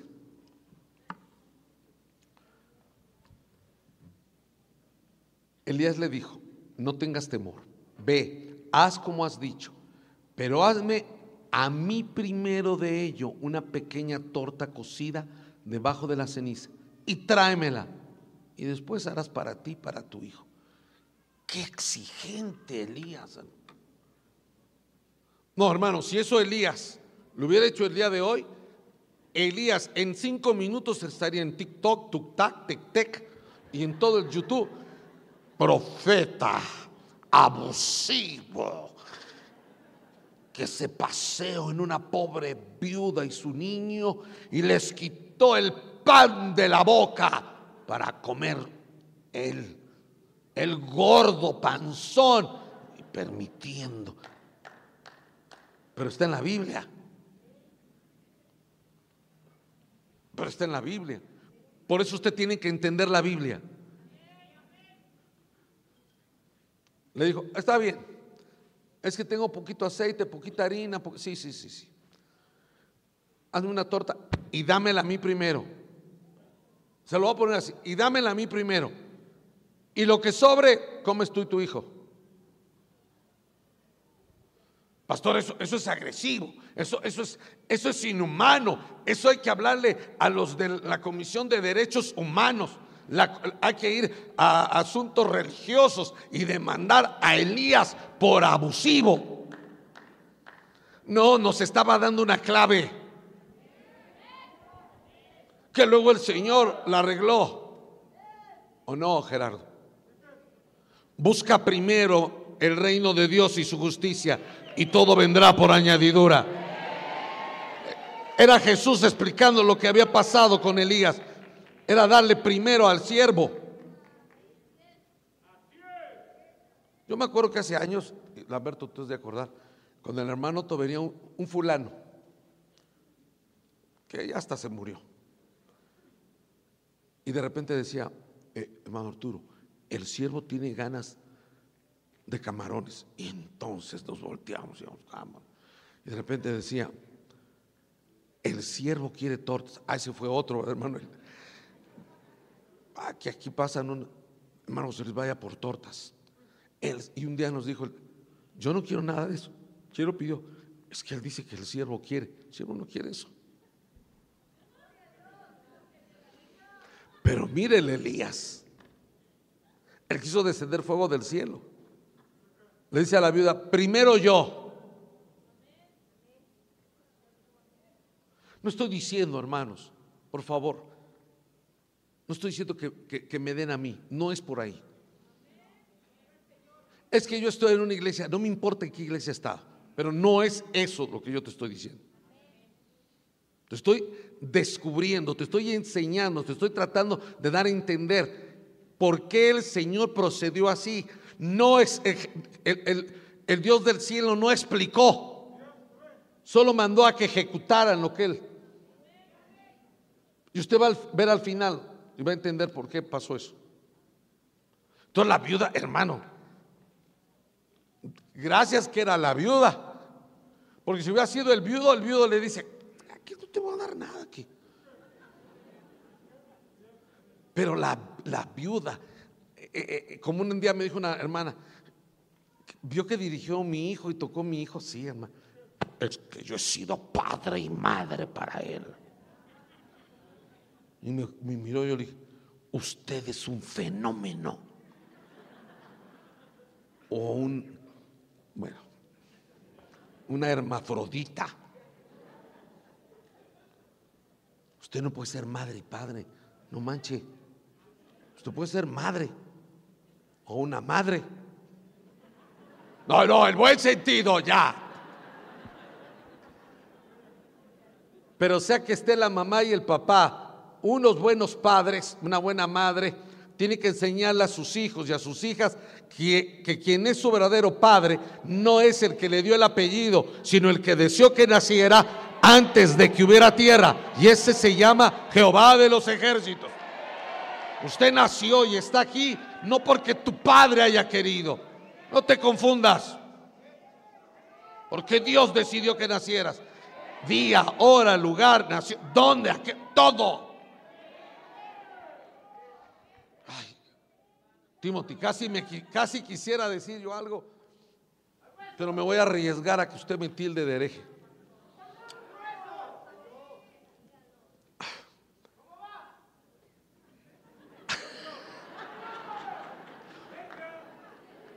Mire, es que hay que, hay que poner mucha explicación para que no se vaya usted con una mala idea. Pero mire, voy a dejar algo así. ¿Cómo llegaron los magos del Oriente? No con Biblia. Vimos una estrella. Las, las constelaciones. El zodiaco, se dice zodiaco porque son las diferentes constelaciones tienen figuras de animales. Por eso se dicen zodiaco contra lo que está Dios es contra el horóscopo. Que usted antes de venir haya leído, vístete de verde fosforescente. Digo, dije verde porque estoy viendo este. Eso es satánico. Pero cuando usted nació, a la hora que usted nació, en el cielo había constelaciones. Fíjese que aquí una hermana, no sé, no la veo por aquí, eh, Michelle, ya me lo había dicho Jico y otros hermanos, porque yo le pregunté, Señor, ¿qué soy yo? Yo no soy pastor, y tú eres un boyero. Hay una constelación del boyero, y dentro de esa constelación del boyero, que está en la constelación de Orión, el boyero la estrella de esa constelación del boyero que más brilla se llama Arturo. Pero ¿qué hace el boyero? El boyero ahí está cuidando a Virgo, que es una mujer que está a punto de dar a luz a los que van a ser arrebatados. Pero ¿qué es un boyero? El especialista en poner animales para, eh, ¿cómo se? Para el, para arar para el yugo. Es especialista en ponerle el yugo a los ministros. Eso lo borramos del casero, de lo que sea, porque es de tu poquito y de mi poquito. ¿Sabe por qué se, se, frustra y por qué nos amargamos? No solo porque tenemos poquito, sino porque lo ponemos en las manos del mundo, en las manos del diablo, en las manos de nosotros y nuestro poquito se hace porque lo estás poniendo en malos que no corresponden. Sumando que, hay que sacudirte las manos porque eres medio ladronzuelo y medio ladronzuela. Porque cuando Él te dice que hay que dar el diezmo, lo que te quiere decir es, da el diez porque yo te voy a bendecir el 90. De tal manera que el 10 va, va a multiplicarse en todo esto todavía se atreve él a decir, probadme en esto, si no abriré las ventanas de los cielos. Pero hay muchos pastores, aduladores. Hay un pastor ahora que ya ni cree en el diezmo, yo no lo entiendo. En lo que antes creía, ahora ya no cree, se ha vuelto un apóstata. Y estuvo con nosotros. Es parte del plan de Dios. Es que es un plan de Dios. El Evangelio es un plan de Dios divino para salvarte. Él va a hacer todo lo que tenga que hacer para salvarte. Tome su lugar. Dame a mí primero. ¿Alguien entiende qué es dar primero? Hola, mira, dice. Sí leí hasta dónde. Nomás el 13, ¿verdad? Verso 14. Porque Jehová Dios de Israel ha dicho así, la harina de la tinaja no escaseará, ni el aceite de la vasija disminuirá. ¿Se fija? No iba a ser una multiplicación como no va, no se va a acabar, va a sobreabundar. Ni el aceite de la vasija disminuirá hasta el día en que Jehová haga llover sobre la faz de la tierra. Entonces ella fue e hizo como le dijo Elías, y comió él y ella y su casa muchos días, y la harina de la tinaja no se escaseó. Comían y comían y la, y, y la harina no se acababa, el aceite de la vasija no se acababa, conforme a la palabra que Jehová había dicho por Elías. ¿Qué le parece? Tome su lugar. Es Dios sacando a la viuda de la escasez. A ver, que tenga oídos para oír. Escuche, Irra. Era Dios sacando a la viuda de la escasez, de la pobreza. Hay gente que está, está frustrada porque, porque estudió y no prospera. Porque hay gente que cree que un título es todo. ¿Quién le ha dicho que un título es todo? A algún hermano joven a decir, yo ese CD lo voy a comprar y se lo voy a poner a mi mamá. Porque se la pasa jeringándome la alma hasta que estudie. No, no estoy diciendo eso. Usted sea como Daniel, diez veces mejor que los que estudian. Pero un título no te hace hombre. Con todo y título hay gente que no prospera. Yo tenía un amigo que lo vi hace tres mil años y me dijo, ah, ¿y cómo te va? Pues, ah, pues tengo una taquería. ¿De veras? Le dije yo. Sí, ¿qué tal? Pues me va bien, me va bien pero me siento mal, tanto quemarme las pestañas para ser taquero. Y entonces volteo y le digo, pues, taquero, pero mira qué carro traes. ¿Para qué te sirve el título si no te da de comer? Que no te, que, no te, eh, ¿cómo se dice? Que no te apantallen, que no te apaniquen. ¿Qué título tiene? Hijo de Dios, voy a decir. A mí me encanija cuando oigo a alguien que empieza a presumir de sus títulos. Empiezo a hacerle, ya sea así, híjole, así. ¿Sabe por qué? Porque el que podía ostentar el título de título solo le dijo, Moisés, ve y dile que vas de yo soy el que soy, en nombre del que yo soy el que soy. Entonces mi Señor que podía ostentar cualquier título, nació en un pesebre.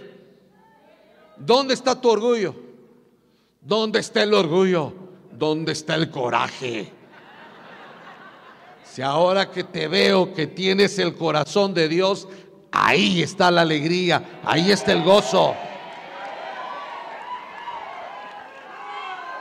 ¿Cuánto tendría usted que pagar por el pan y el vino que le vamos a dar el 18? No te alcanza y Dios lo regala.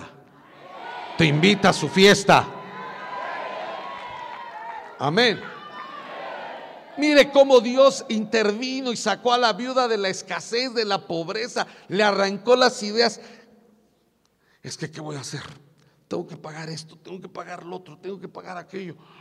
Ay, Dios mío. Va y revisa su seguro de vida y dice, no, si me muero ni para el seguro de vida. Pero ya vio lo que dice el hermano Lamberto de los de, de la depresión de 1900, ¿qué? 29 se suicidaron porque para ellos su Dios era el Dios mamón, el Dios del dinero. Por eso el Señor dijo, no puedes servir a, Dios, a dos dioses, al Dios mamón, al Dios del dinero o a mí. Tú decides. Porque hermano, si a usted no le ha ido bien con, con ese, hay que darle gracias a Dios. Porque si le, si hubiera ido bien, ya cómo lo agarramos. Es como, como el que se ve en rebelión y le va bien, dice, es de Dios porque me está yendo bien. No, no es de Dios. Es, como Jesús sabía que Judas era ladrón y le da la tesorería. ¿Para qué le da la tesorería si sabía que era rata? pero le dio la, la, tesorería para que tejiera el hilo con el que se iba a ahorcar. El que tuvo oídos para oír, oyó. Amén. Tu vida, yo le dije a usted, en Apocalipsis dice, yo sé que has sufrido por mí, que me amas, pero has dejado tu primer amor. Nosotros no somos de primer amor, nosotros somos del único amor. Entonces usted, usted no me puede decir, pastor, no, no puedo ir a la iglesia, es que tengo que trabajar. No. Me lo puedes decir, no pasa nada. Aunque no vengas, se van a hacer las cosas. Pero tú estarías perdiendo que Dios te sacara de tus errores económicos o de tu escasez económica. Hermano, he visto muchas veces padres que se somatan y esfuerzan y le dejan una gran herencia a los hijos para que se estén matando.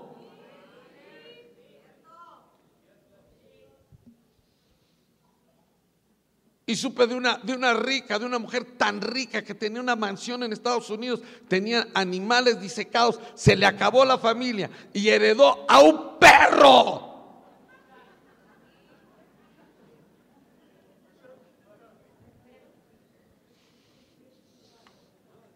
Y, y el mayordomo mató al perro. Si tu alegría es, es tu cartera, ¿con qué tampoco te conformas?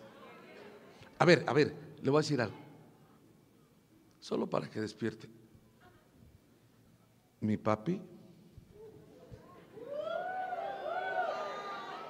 O sea, mi papi me tiene una residencia, o sea, que las calles son de oro y las coladeras también. Los cables de la luz son de oro, que es mejor que el... O sea, mi papi, ¿ves? Y cuando le dicen Naco, piensa que lo están ofendiendo, pero Naco es hermano en Aguat. Pero tu padre, no, no creas que tu padre dice, ay, sí, cuánto me agrada mi hijo que no tiene dinero. Bueno, es que es un poco flojito. Bueno, es que es un poco egoísta. Bueno, es que se roba un poquito del diezmo, le da pellizquitos. Bueno, tú mismo, tú mismo. Porque hay gente que le gusta estar en la escasez, le gusta la pobreza. Hay gente que se alimenta de la lástima. Misericordia no es lástima, misericordia es amor aplicado. Pero vengo de parte de Dios a informarte. ¿Me lo quieres recibir bien o no? Dios quiere prosperarte, romper pactos de pobreza de tus ancestros. Tú no tienes que morir en la pobreza como murió tu abuela, tu abuelo y todo lo que sucedió. Por eso te somatas para trabajar, porque no quieres que tus hijos sufran la, pobreza que tú sufriste. Pero ahora dime, la pobreza que te sufriste, ¿te hizo daño te hizo bien? Te hizo bien, porque ahora valoras lo que tienes. En cambio, le das todo a tus hijos y tus hijos no valoran nada. Esas son las cosas que a veces no se pueden explicar de la salvación. Alguien está recibiendo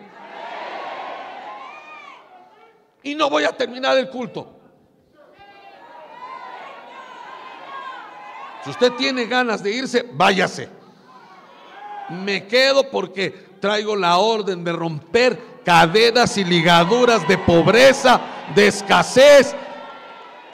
Y no orar para que los prospere, sino orar para que les sobreabunde. Amén. Y que cuando usted sea sobreabundado, sobreabundantemente dé para su casa. Le pregunté al Señor, Señor, ¿no será bueno hacer una pausa porque hay que arreglar las columnas y hay que arreglar no sé qué tan? No me dijo. Si tú haces eso, les quitas, les cortas, les estorbas la bendición a mis hijos y a mis hijas. Porque usted siempre llora, clama y se enoja para que Dios le dé dinero a usted para comprarse. Y ni eso. Porque hemos pecado hasta de pichicatos con nosotros mismos. Tienes blusas y camisas que cuando te las pones le salen los, los este, corocos, los, la polilla. Y dices, ay, ¿qué será este? Eh, eh, es un pin, no, es una polilla. Ay, es que dejé esta, este vestido porque, ay, ya, me gusta mucho y ahora que adelgace y un día te lo pones y no te entra ni en una pierna. Porque eres pichicato hasta contigo mismo.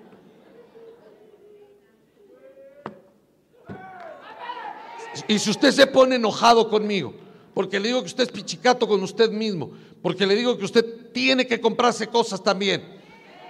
Es que todo es para los hijos, nada también es para ti.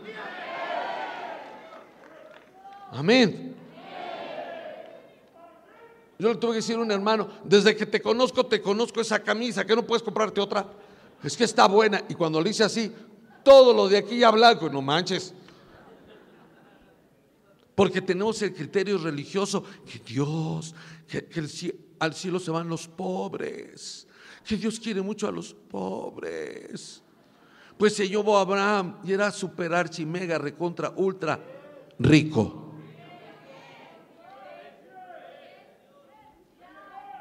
Toma su lugar. Amén. ¿Que lo puede hacer Dios? Sí. Yo ya le enseñé. Ebenezer dice, hasta aquí nos ayudó Jehová. O sea que mañana lunes nos cargó la Nos cargó la pelona. ¿Cómo iba a decir la de Pero es que la Biblia dice, Benecer hasta aquí nos ayudó Jehová. Pero es que no es, es que, vuelvo a decirle, hay que entender la palabra. La, la traducción sería, Dios nunca me ha dejado de ayudar. Cuando estoy que ya no sé qué hacer, como Dios interviene. Pero pase lo que pase, aunque tenga solo un poquito de harina. Yo creo que le dijo, Elías, solo tengo un poquito de harina y tantito aceite y dos varitas para hacer un fueguito. Dame a mí primero. Obedeció. Y Dios la libró de la escasez y de la pobreza. Dios te quiere prosperar mucho más de lo que a tus padres ha prosperado. Dios te quiere prosperar a la manera del Padre Celestial. Amén. Él no quiere que estés envidiando. Ay, pero qué bonito, qué bonita la, la, Nada. Tú tienes un Padre que es el dueño de todo. Pero tú tienes que ponerlo a Él primero que todo. Pero si tú en lugar de ponerlo a Él primero que todo, pones a todo lo demás primero, entonces te dice Dios, quédate con todo lo demás, a ver cómo lo haces, a ver cómo lo arreglas. Pero el Señor le arregló a la viuda, la libró de la escasez, de la pobreza y hasta de la muerte, porque tenía ideas de suicidio. Te lo tienes que sacar de la mente eso. Ay, es que yo mejor me quisiera morir. No, si Dios quisiera matarte, si Dios quisiera que te mueras, no necesita que tú le ayudes. Y se acaba tu corazón. Pero si algo nos dejó la pandemia es darnos cuenta que no es del, lo que el hombre decide ni lo que decide la gente. El que decide tu entrada y de tu salida. Yo soy el Salmo 121. Amén. Tome su lugar, por favor.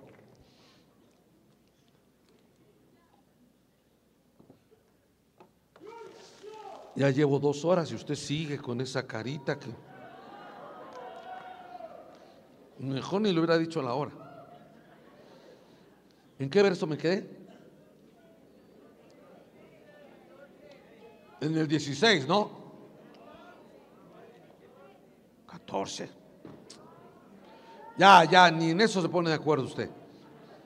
En el 17, oiga, después de estas cosas, o sea, después qué cosas, después de que el Señor sacó de la pobreza, de la amargura, de la frustración.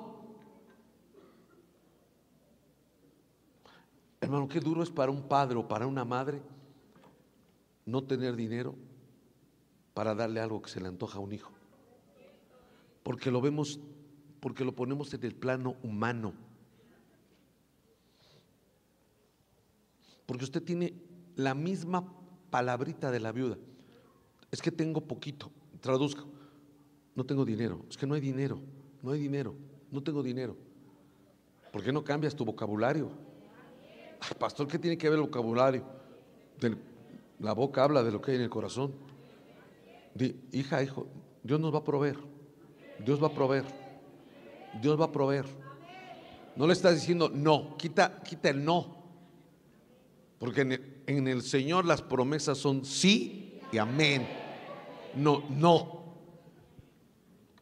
Ahora mire, dice, después de estas cosas, 17, aconteció que cayó enfermo el hijo de la ama de la casa. Órale. Y la enfermedad fue tan grave que no quedó en el aliento. Aquí en el 17 ya no es la pobre viuda recoge leña, poquitera pobre. Aquí se aparece como la ama. Ya había cambiado. El hijo de la ama de la casa. O sea, ya había salido de la pobreza. Ya hasta había puesto un negocio de, aceite y un negocio de, de harina. Y, bueno. y ella dijo a Elías, ¿qué tengo yo contigo, varón de Dios? Has venido a mí para traerme a memoria mis iniquidades y para hacer morir a mi hijo. Ay, Dios santo. Dios santo, Dios, Dios la sacó de la pobreza, de la escasez a esta mujer. Le proveyó a Elías. Si usted y yo podemos tener un buen trabajo, tener todo el dinero del mundo, pero de repente puede llegar una enfermedad. Y, toda la gente empieza a, frustrarse y empieza a decir, pero, pero, ¿cómo? Si estoy en la iglesia, yo he oído gente, es que ahora que vengo a la iglesia me va mal y cuando no iba a la iglesia me iba bien. Sí, cuando no venías a la iglesia y no estabas con el Señor, vivías el verso aquel que dice, el que no tranza no avanza. Pero estás en la iglesia. Y el diablo te está rascando. Y Dios lo está permitiendo para ver si de veras eres digno de seguirlo o no. Porque Él dijo que fue a, fue a preparar moradas para que tú y yo lleguemos. Ahora, hermano, yo me quedo, me quedo asustado. En, el verso 18, ella le dice, Elías, Mira, estábamos mejor antes de que tú llegaras. Estábamos pobres y, casi muriéndonos. Ahora ya nos liberaron de eso, ya no hay, ya no hay pobreza, ya no tenemos ganas de... Ahora enfermos.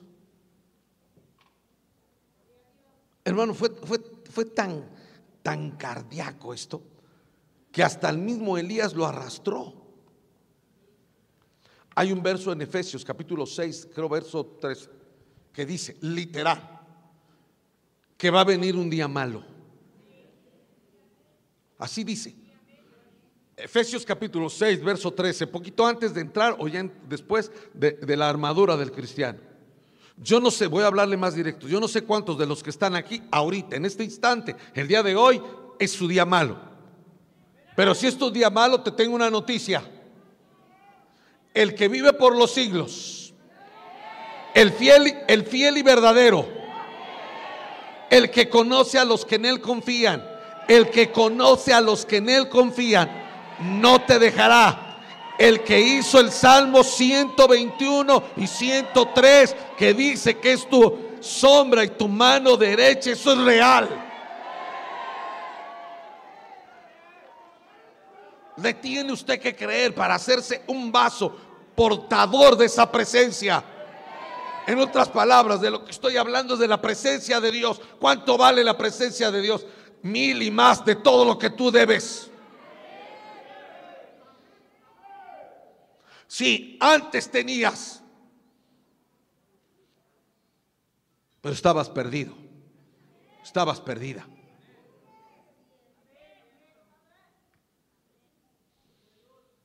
¿Y sabe por qué, hermanos? Porque desgraciadamente la mayoría de los negocios se cierran en las cantinas. Yo trabajé con japoneses. Se creen una raza única y están tan perdidos como cualquier hijo del diablo. Y cerraban los negocios con teléfonos de México en las cantinas. Así es el mundo. Amén. Dios quiere lo mejor para ti. Tu Padre es el creador de lo visible y de lo invisible. Tu padre no te quiere ver en la pobreza. Es que yo nací en la pobreza. Es que si usted viera en lo que yo nací. Sí, pero ese no tiene que ser tu final. Óigame esto. El hijo pródigo sabía que la posilga no era su cuna ni sería su tumba. Pero tienes que ubicarte en darle a él la prioridad de todo. Dios liberó a la, viuda, ya no era cualquier viuda, ahora era, la ama. Pero de repente deja que venga la enfermedad. Tome su lugar. Y no solo la enfermedad, dice el verso. Mire, el 17, donde habla del ama de la casa. Y la enfermedad fue tan grave que no quedó en el aliento. O sea, en el verso 17 dice que a la viuda se le murió el único hijo. ¿Sí o sí? Todos tenemos problemas con el dinero. Y tenemos que sacudirnos eso. Yo no vengo a hablarte de los siete puntos para que tú seas próspero, ni te vengo a hablar, padre rico, hijo pobre, esas son del mundo. El de nosotros tiene tesoros en el mar, tiene cuervos que dan de comer. Pastor, no sea místico, eso es poético, no. Eso es Dios diciendo que cuando alguien lo pone a Él por encima de todo, de todo, pobreza, riqueza, salud, enfermedad, por todo y en todo he sido enseñado y descubrí el secreto, que no es la riqueza ni es la pobreza, el secreto de ser feliz es todo lo puedo en Cristo que me fortalece. ¿Alguien dice amén?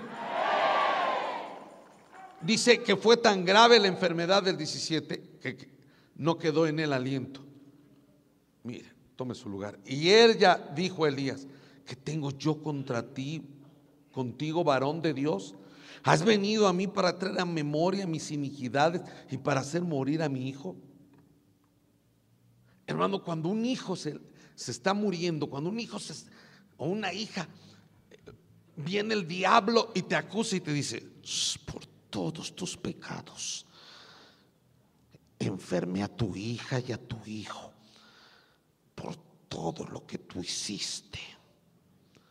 Ese es el diablo. Porque la Biblia dice que Él es el acusador.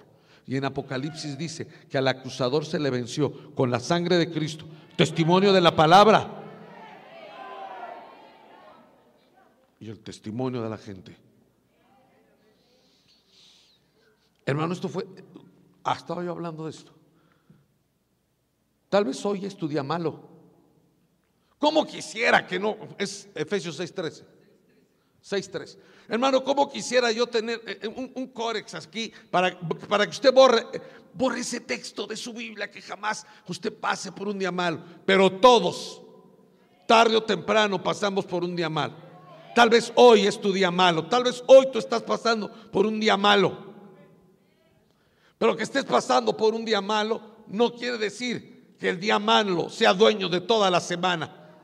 El dueño de toda la semana, de todo el mes y de todo el año es el Padre celestial, el que hizo los cielos y la tierra. Él no te va a dejar. Si tú puedes confiar en Él, si tú puedes decirle, Señor, me equivoqué. Por ejemplo, voy a decir algo. A veces nosotros tenemos problemas con las tarjetas de crédito. A veces. Antes había un, comercial que dice, con el poder de tu firma y con el poder de la firma, usted se iba al buró de crédito y ya no le daban tarjeta de crédito, pero sin ni en...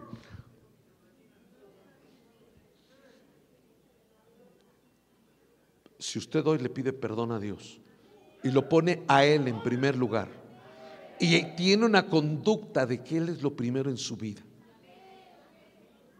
él lo va a sorprender a usted de cómo lo va a sacar. Porque no he visto a nadie que confiando en Él quede avergonzado. Le voy a poner un ejemplo. Sansón se pasó de listo. Creyó que el perdón de Dios era para poder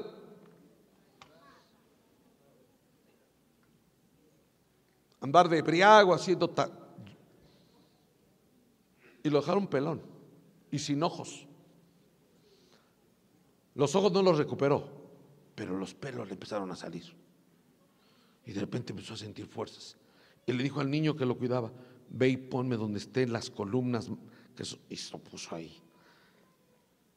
Y clamó a Jehová. Y clamó a Jehová. Y derrumbó el lugar y mató a más filisteos que toda su vida. No vas a poder salir de eso si te sigues culpando. Pongámoslo así, fue tu error. Y ya, por ese error que le acabo de explicar, si tú estás en la barca y aquí cometiste un error financiero, un error, un pecado, lo que tú quieras, pero dentro de la barca, aquí el único que decide es el que va, el dueño, el capitán de la barca. Y si te dejó entrar a su barca, él se va a encargar de que no te ahoguen las deudas, que no te ahoguen las enfermedades, que no te ahoguen los acreedores, que no te ahoguen. Y a la vuelta va a ser que lo que tú hagas, hoy voy a bendecir el fruto de tu trabajo. Prospere a la manera de él, sobreabunde. Lo que ni tu propio padre ha hecho, yo en el nombre del Dios Todopoderoso. Porque sé que es Él. Que te quiere liberar de eso. Que no le tengas miedo. Es que va a subir esto. Tome su lugar. Ahorita estamos en problemas. Porque tenemos un gobierno que ya vendió a todo nuestro país al Dios Mamón. Y no es que yo no sea o sí sea partidario. Muy originalmente era yo partidario de él. Pero las cosas en nuestro país no están bien. Hay gente, yo digo que sí hay que ayudar a los que se merece ayudar, pero hasta a los que ayuda con trampas. Voy a quitar la corrupción, porque hay corrupción en las medicinas de los que tienen cáncer. ¿Cómo lo hizo? Quitó todas las medicinas y ahora se están muriendo. Y sabe que lo peor es que no quitó la corrupción, la aumentó. Porque una madre, un padre que tiene un hijo con cáncer, busca. Ahí en Tepito encuentra la medicina, señores. Usted ha ido, pastor. No, ahí encuentra hasta la novia del diablo. Tú no eres de este mundo. Cuando Elías le dice, dame a mí primero y luego tú, es como si el Cristo dijera, dame a mí el tiempo, dame a mí tu amor, dame a mí tus carencias, dame a mí tus problemas, dame a mí tu pobreza, dámela a mí primero. Pero la amada quiere pelear con sus propias fuerzas. Se necesita humildad para decirte necesito, Señor, las cosas no están bien. Pero tu orgullo, ¿orgullo de qué? ¿Orgullo de qué? Si estábamos podridos, apestar, cerdos, íbamos rumbo al infierno. Todavía hasta olemos feo. Pero si hoy te quiebras y le dices, Señor, no sé qué hacer mi vida está en tus manos, mi economía está en tus manos. Tome su lugar. Pero se enferma el niño y se muere. Y ahora viene la viuda y enfrenta al, a Elías y le dice, por tu culpa. ¿Y sabe qué pasó? Que Elías se la compró, mire el 19. Y él dijo, dame acá a tu hijo. Entonces él lo tomó de su regazo y lo llevó al aposento donde él estaba y le puso sobre su cama. Estoy leyendo el verso 20. Y clamando a Jehová dijo, Jehová Dios mío, aún a la viuda en cuya casa estoy hospedado, has afligido, haciéndole morir a su hijo. Ay, Dios santo. Santo. Pero ni Elías podía entender la mujer lo provocó a que se olvidara. Le acabo de decir, Ebenezer es Dios nunca se ha, me ha dejado. Viuda, a ver, amada, Dios nunca te ha dejado. Pues que no se te olvide, porque a esta viuda se le olvidó que cuando la encontró Elías, porque Dios no mandó a ayudarla, estaba pobre, eh, no tenía nada, se iba hasta, se iba hasta dejar morir cuando y llegó el profeta de parte de Dios y le devolvió hasta la vida y le dio todo, se le olvidó. Y provocó hasta el profeta porque el profeta dijo, "Señor, pero pero ¿qué te pasa? No te equivocaste de dirección, no no querías matar a otro hijo, mataste al de la viuda." Esto es para que usted aprenda que por muy profeta, por muy ministro, hay cosas que son entre tú y Dios. Eso es para que tú sepas que los ministros también nos enfermamos, también nos equivocamos y que también de repente reprochamos. Por eso yo no vine a adularlo, le vine a decir que hoy, no mañana, hoy, ahora, tienes que salir del día malo creyéndole a Dios que Él está contigo, que te ama, que no te culpa, que no te acusa, que no te dice cómo eres tonto, porque no, no, Él viene para rescatarte, sin prejuicios. Él no viene a hacerte un arqueo y decir, a ver, ¿en qué te gastaste el dinero? Al hijo pródigo, no me pregunte, pero le devolvió más. ¿Por qué? Porque lo que era de él se lo llevó. Y ya cuando regresó le volvió a dar el Padre todo, hasta le dio anillo, hasta le dio zapatos. Usted tiene con, esos tenis, desde que iba en la secundaria, ya hasta huele a conejo muerto. Tome su lugar.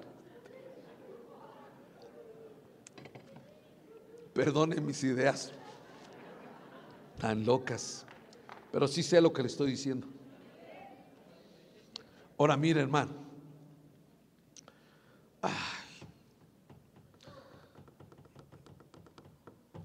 Que no se nos olvide que Dios siempre nos ha ayudado. No se te olvide dónde estabas. ¿Qué evangelio es en el que te convertiste? ¿A dónde estarías? Con, con, la infancia que tuviste, era para que fueras líder de una mara y no salvatrucha trucha. Que no se te olvide, que no se nos olvide. Amada iglesia, que no se nos olvide que aquí se paseó el Espíritu Santo. ¿Y sabe para qué? Para traer consuelo, fortaleza, poder y autoridad al que le cree. Amén. Hoy estudia malo. Hoy estudia bueno. Yo he visto en la Biblia, cuando uno piensa que ya es el, el final, es cuando es un nuevo inicio. Cuando tú pensaste que era tu final, hoy fue tu inicio.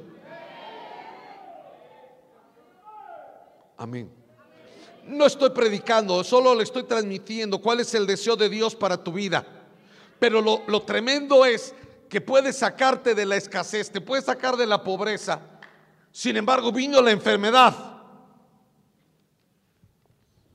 Cuando a mí me dio el COVID, me dijo un hermano, ¿y usted también se enfermó?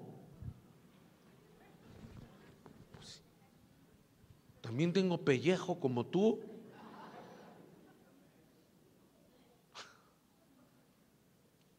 Claro que sí. Pero no acababa la lección, como no ha acabado la lección para usted. Era Dios dándonos una enseñanza. Es que el Evangelio, el Evangelio no es un bonito mensaje donde todos dicen, amén, yo, yo recibo a Cristo como mi Salvador. El evangelista dice, se convirtieron mil, mil, ¿los bautizó? No, solo se bautizaron doce, todos no se convirtieron mil. Evangelista mentiroso, chismoso, argüendero, legalista. A mí me caen mal los evangelistas. Casi como que no creo en ellos. Por las malas experiencias. Ellos deberían de eh, promover, proclamar el perdón. Yo he visto un montón de evangelistas que lo que proclaman es la Santa Inquisición en la iglesia evangélica. Porque somos murmuradores. ¿Y cómo permiten que ese esté ahí? ¿Qué te importa? ¿Que acaso tú vas a dar cuentas? Ahora, ahora dígame, y si no es en este barco donde la gente pide perdón y donde le ayuda a Dios, ¿a dónde lo mando? ¿A qué barco lo mando? ¿Lo hago judío? Es aquí. Pero es que huele mal. Igual olías tú y peor. Y te perdonaron. Ay, ay, ay.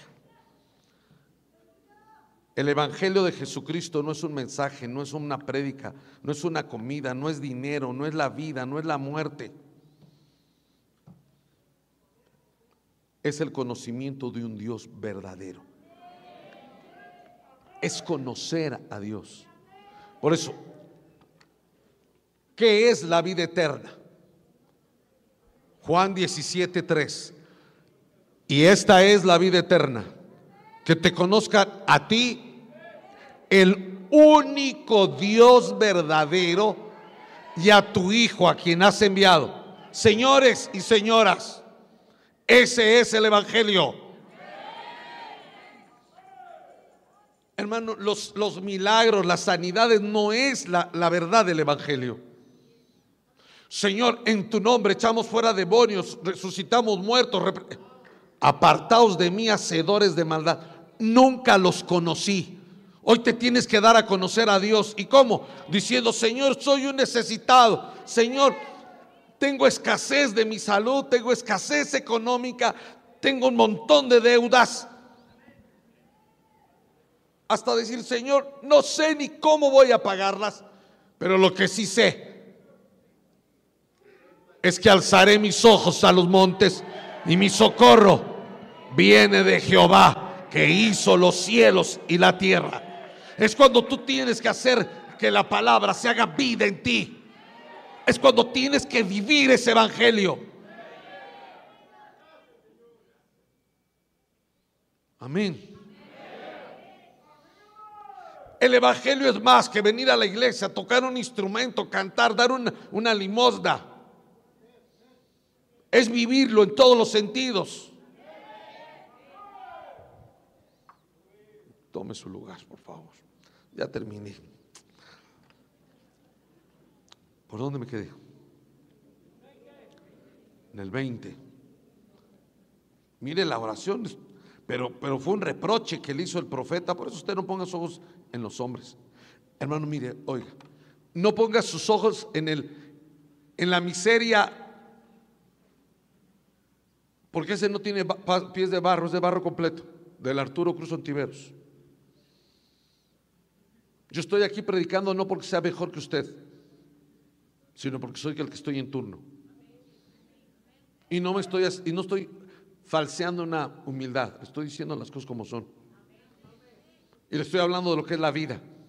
Usted hoy no venía preparado para que Dios le, le hablara de algo que es muy notorio en ti, en tu economía. Le voy a decir algo sin que tome, porque, eso, porque ya se recogió. Cuando Dios mira que alguien es fiel en lo que es de él, porque el diezmo es de él. Pastor, eso fue en la ley. No, hombre, eso fue antes de la ley. Abraham le dio a Melquisedec. Cuando Dios ve eso, dice, en lo poco me has sido fiel, sobre mucho te pondré. Pero le quieres pichicatear a Dios lo que es de Él y luego le reprochas de que Él no te provee, es una contradicción en tu vida.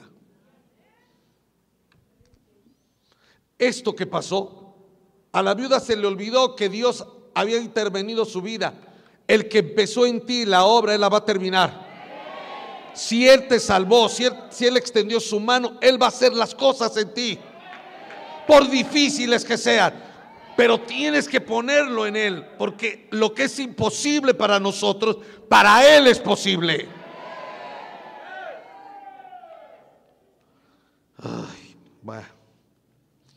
Dice el, el 21, mire.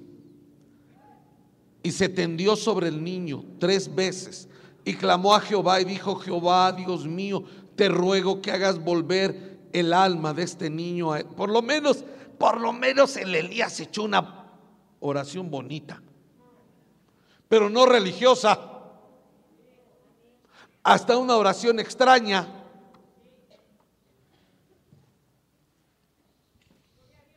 Hubiera visto todo lo que dijeron de mí el año pasado. Fue tan terrible mi vida que no comí.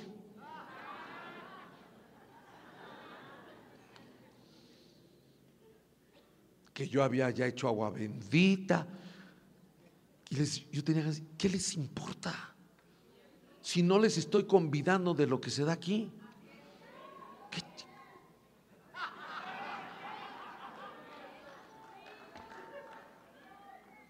Es para los de la casa. Pero siempre hay roedores que se, se meten donde uno no piensa.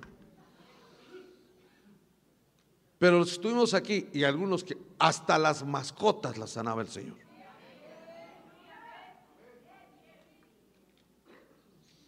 Dios hace cosas extrañas. Pero nosotros ya estamos acostumbrados al, pastor, ore por mí. Sí, con todo gusto. En el nombre del Padre, del Hijo, del Espíritu Santo. Que la paz del Señor sea contigo, te sustente. Esas son mariconadas, hermano. Aquí hay que entrarle con el alma. Aquí hay que clamar para que nos saquen del agua porque nos estamos ahogando. Esta mañana clamas o gimes, te estás ahogando en deudas, te estás ahogando en la pobreza.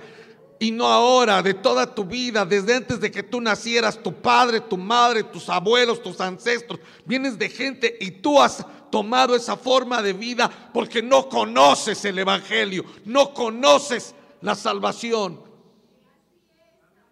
El Evangelio siempre es poderoso. Porque te ves tú, ves tus, ves tus limitaciones y dices, no podré. No, no te vas a ir a pelear tú con el gigante. El que está contigo es el que va a ganar la batalla.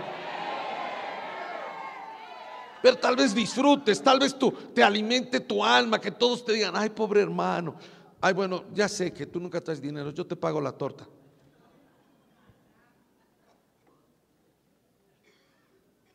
Pero al que da, Dios le da. Échese esta. Échese esta. Más bienaventurado es dar que recibir, dice el Señor.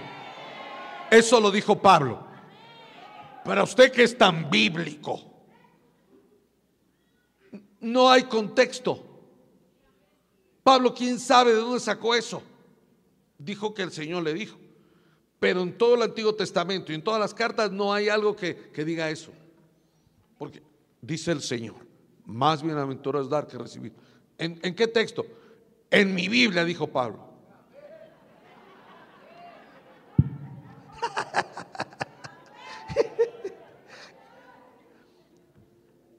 Ay. Mire más, hermano, termino. En el 22, Jehová oyó la voz de Elías y el alma del niño volvió a él y revivió. Qué extraña forma de orar por él. Hermano, mire, yo me acuerdo un día que algunos hermanos recibieron al Señor aquí, hace años. Y venía una hermana que, que no hablaba, que era sordomuda, y venía con una hermana, venía con una hermana. Le voy a platicar otra mejor, porque esa usted se va a asustar. Bueno, se la voy a platicar. Le dije, ¿qué tiene? Y, entonces ya su hija me dijo, es que es sordomuda.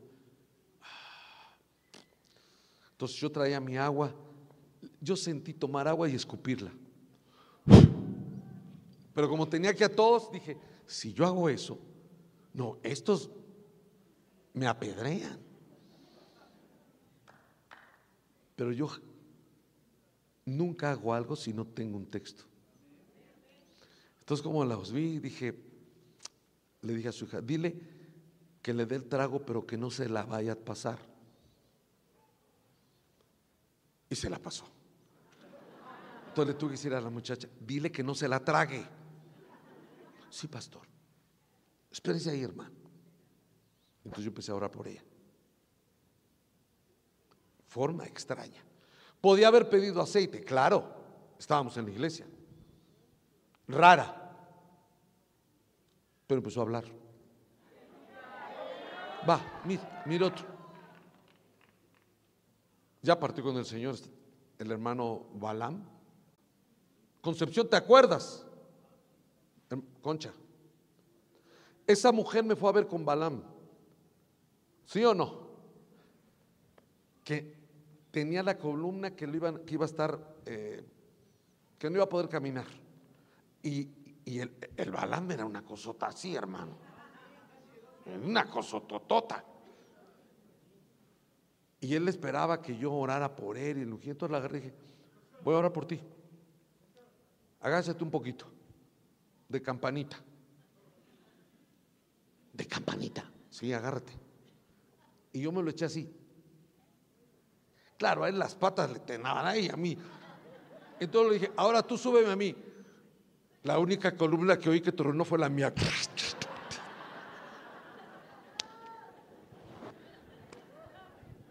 No fue muy ortodoxo, no fue muy bíblico. Pero a él no lo operaron. Ni a mí tampoco. Elías hizo algo fuera de lo... Le, le clamó a Dios, pero puso al niño y se, se recostó sobre él tres veces. Y oiga, esta es la clave. Que ni que la, la le dice en el, en el 23, toma luego Elías al niño, tomando luego Elías al niño, lo trajo del aposento a la casa y lo dio a su madre y le dijo Elías, mira, tu hijo vive. El mensaje del Evangelio es vive. Vive. Con alegría, con gozo. El 24. Entonces la mujer dijo a Elías, ahora conozco que tú eres varón de Dios y que la palabra de Jehová es verdadera en tu boca. A ver, a ver, a ver, viuda. Viuda sonza. Ahora sí. Es que era evangélica. Ahora sí. Entonces, que, entonces quiere decir que, le proveyó Dios, le, sanó a Ali, y hasta ahora sí, es que no conocía el Evangelio. Como usted y yo no lo conocemos. Ahora sí le dijo. Conozco que tú eres un varón de Dios. O sea, ni siquiera creía en Elías como un varón. Y que la palabra de Jehová es verdad. No me importa lo que usted piense, crea o deduzca de mí. Pero la palabra de Jehová es verdad. La palabra del hombre es mentira. La palabra de el mismo Elías se lo estaba tragando el olvido y el reproche y las lágrimas sentimentales de la viuda. Le estaban haciendo un milagro, la sacaron de la pobreza, le devolvieron la salud. eh, pero ella no entendía el Evangelio. Ahora sí, ahora sí sé que tú eres un varón de Dios y que la palabra de Jehová es verdad. ¿Cuándo no? Entonces, ¿cuándo no? Entonces tenemos que dar gracias a Dios por los momentos difíciles. Quiere decir que en un momento puede venir una enfermedad, quiere decir que en un momento pueden cambiar las cosas, pero así como pueden cambiar para un lado, pueden cambiar para el otro lado. Lo que no debemos de perder de vista que Él tiene cuidado de ti y de mí. Mandó a Elías con la viuda para enseñarle a Elías que él dependiera de él, que Dios tenía canales de bendición a los que son sus hijos, pero a los hijos obedientes, a las hijas que obedecen, por loco, por, por zafado, por, por increíble, cuando se obedece, Dios hace un milagro. Agarró el ciego aquel, mirándolo todos, agarró tierra, escupió. Qué poco ortodoxo, hizo lodo, se lo puso en los ojos, la gente se reía. antes era ciego, ahora aparte de ciego, parece espanda. Y pudiéndolo sanar ahí el Señor, le dijo, ve y lávate. ¿Qué es ese ve y lávate? Aprende a obedecer. Y regresó y le dijo, ¿qué ves? Veo a los hombres como árboles, espérate, voy a volver a orar. Que Dios cuando ora no hace las cosas bien. Claro que sí, pero está haciendo en ti que tengas una fe, que le creas a Él. Tus decisiones materiales. ¿Cómo te ha ido? ¿Qué has hecho? Has dejado que el mundo y el diablo te arrebate, porque el diablo, la Babilonia, solo está pensando en el mes para sacarte algo. Enero, el 6 de enero, la rosca, no sé qué. En febrero ya es el día del amor y la amistad. ¿En qué, qué sigue? Marzo, el, día de la primavera. ¿De dónde nos sacamos el buen fin? Hermanos, ¿de dónde? ¿De dónde? ¿Sabe de dónde sacaron el buen fin? De las entrañas de Babilonia. No, pastor, usted está mal. Eh, eh, viene de Estados Unidos. Pues por eso. Eso es lo mismo. No, Babilonia es Roma. No, es honestos también. Queriéndote quitar porque no has sabido administrar. Pon a Dios en primer lugar. Dale primero a Él. Pero no, eh, eh, es que, mire, le voy a decir algo. Hubo un matrimonio que dijo, vamos a dar lo del terreno ese que tenemos olvidado ahí, que hasta se nos quieren meter paracaidistas, vamos a darlo y se lo damos todo para que pro templo. Y cuando vieron la cantidad dijeron, le dijo Ananías a, a Zafira, Oye, vieja, es mucho. Sí, hombre. Yo pensé que iba a estar más. No, es mucho. Y hubiera sido más si lo vende Saúl. Entonces dijeron, vamos a llevárselo. Y como era un matrimonio, ay, qué lindura. mm, ay, mm.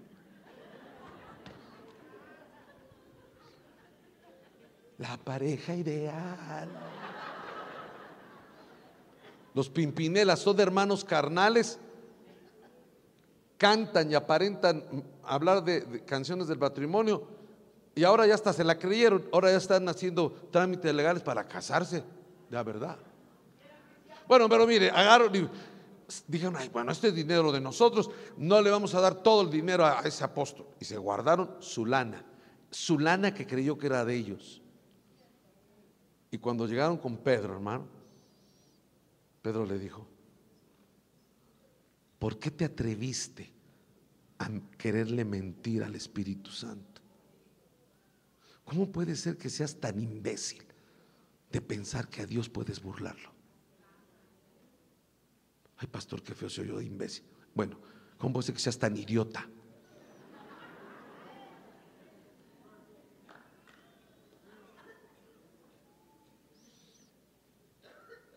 ¡Pum! Cayó muerto.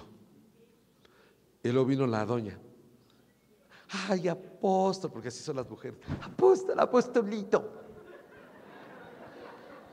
Mi apostolito tan lindo. Ay, ay. Y el Pedro estaba que se. A ver, Zafira.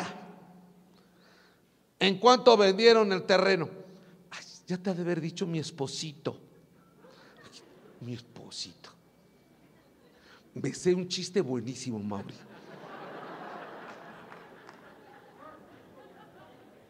¿Lo quiero oír o no? Pero, pero, pero nos está rompiendo, pastor. Nosotros somos cristianos. Está profanando. Bueno, si quiere me bajo y se lo platico abajo. Como quiera. Estaba un señor diciendo, yo llevo 40 años de casado.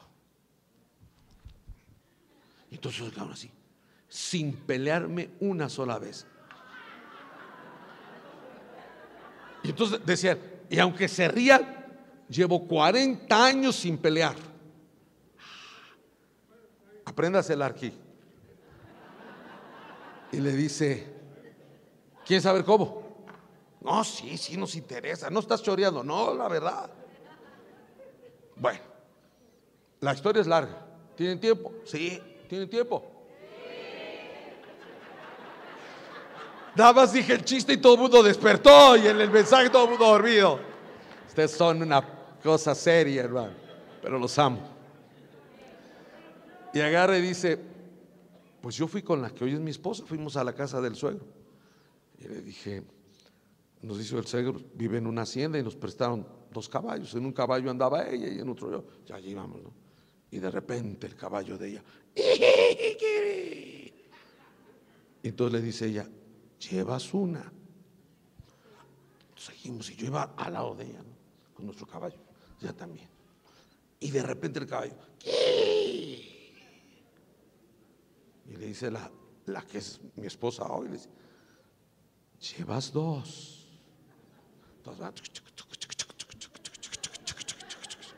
Y de repente el caballo de ella. Y le dice ella, llevas tres. Pa, pa, pa, pa, pa. Mató al caballo. Entonces le dice él, oye mi amor, ¿por qué lo mataste? Llevas una, cabrón.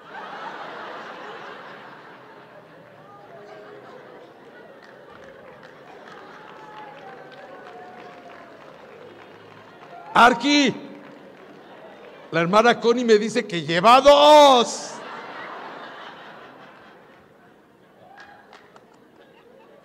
Ah, ya me ganó la pena con usted porque... Pero mire hermano, como predico en Maja, no predico en ningún lugar. Ustedes son mi familia, mi gente con la que yo me siento libre y puedo predicar sin temor. Pero sí sé lo que les estoy diciendo hoy. Pedro terminó matando a los dos. No los mató Pedro, se mataron ellos mismos. Rubén, eres Rubén. es Rubén, Beto. Qué Ese hombre yo lo conozco de años, es un siervo de Dios. Usted bendiga Rubén. Nada más que delgado envidiablemente. ¿Qué estaba diciendo? Se me fue.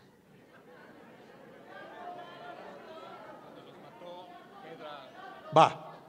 Pedro mató a Ananías y a Zafira y era su dinero. ¿Por qué crees tú que, que a lo mejor Dios no te ha matado, pero te las está dejando verduras? Porque le ha robado a él.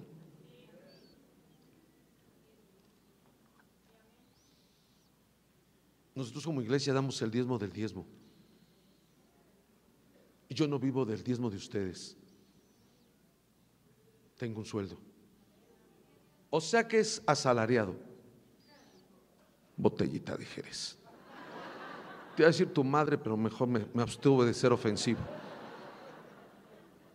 No soy asalariado, soy hijo. Si fuera asalariado, hubiera predicado en una hora para que usted se fuera, con tal de adularlo. No soy eso. Aunque se moleste, lo que quiero es que se salve, lo que quiero es que salga de la pobreza. Que si está enfermo sea sanado. ¿Qué sería cuando la madre cuando la madre vio al hijo con vida? Me llama la atención que Elías lo agarró, se acostó sobre él tres veces y otras versiones dicen, y regresó el aliento de vida. ¿Sabe quién da el aliento de vida? Dios. Soplo de vida que aunque el médico te diga, usted esa enfermedad es incurable, soplo de vida. Yo lo delego en el nombre del Padre, del Hijo y del Espíritu Santo y con la autoridad que usted vaya y le, a su enfermo le dé un soplo de vida. Aún a su mascota. Porque dentro de usted está la vida. Pues tenemos que romper eso. Ya no se siente. Si hoy, está, hoy es el día malo, estás pasando el día mal, hoy tienes que recibir fortaleza de lo alto. Pablo dice, y vendrá un día malo y se pondrán, pónganse toda la armadura de Dios. Quiere decir que Pablo sabía que iba a haber momentos difíciles, pero que haya momentos, ¿cómo explicarles? Dios no va a permitir nunca que usted y yo suframos si no es porque hay algo que Él quiere tratar con nosotros. Pero lo que hoy yo quiero platicarle y decirles es que tenemos que romper ese espíritu de pobreza. ¿Qué es el Evangelio para ti?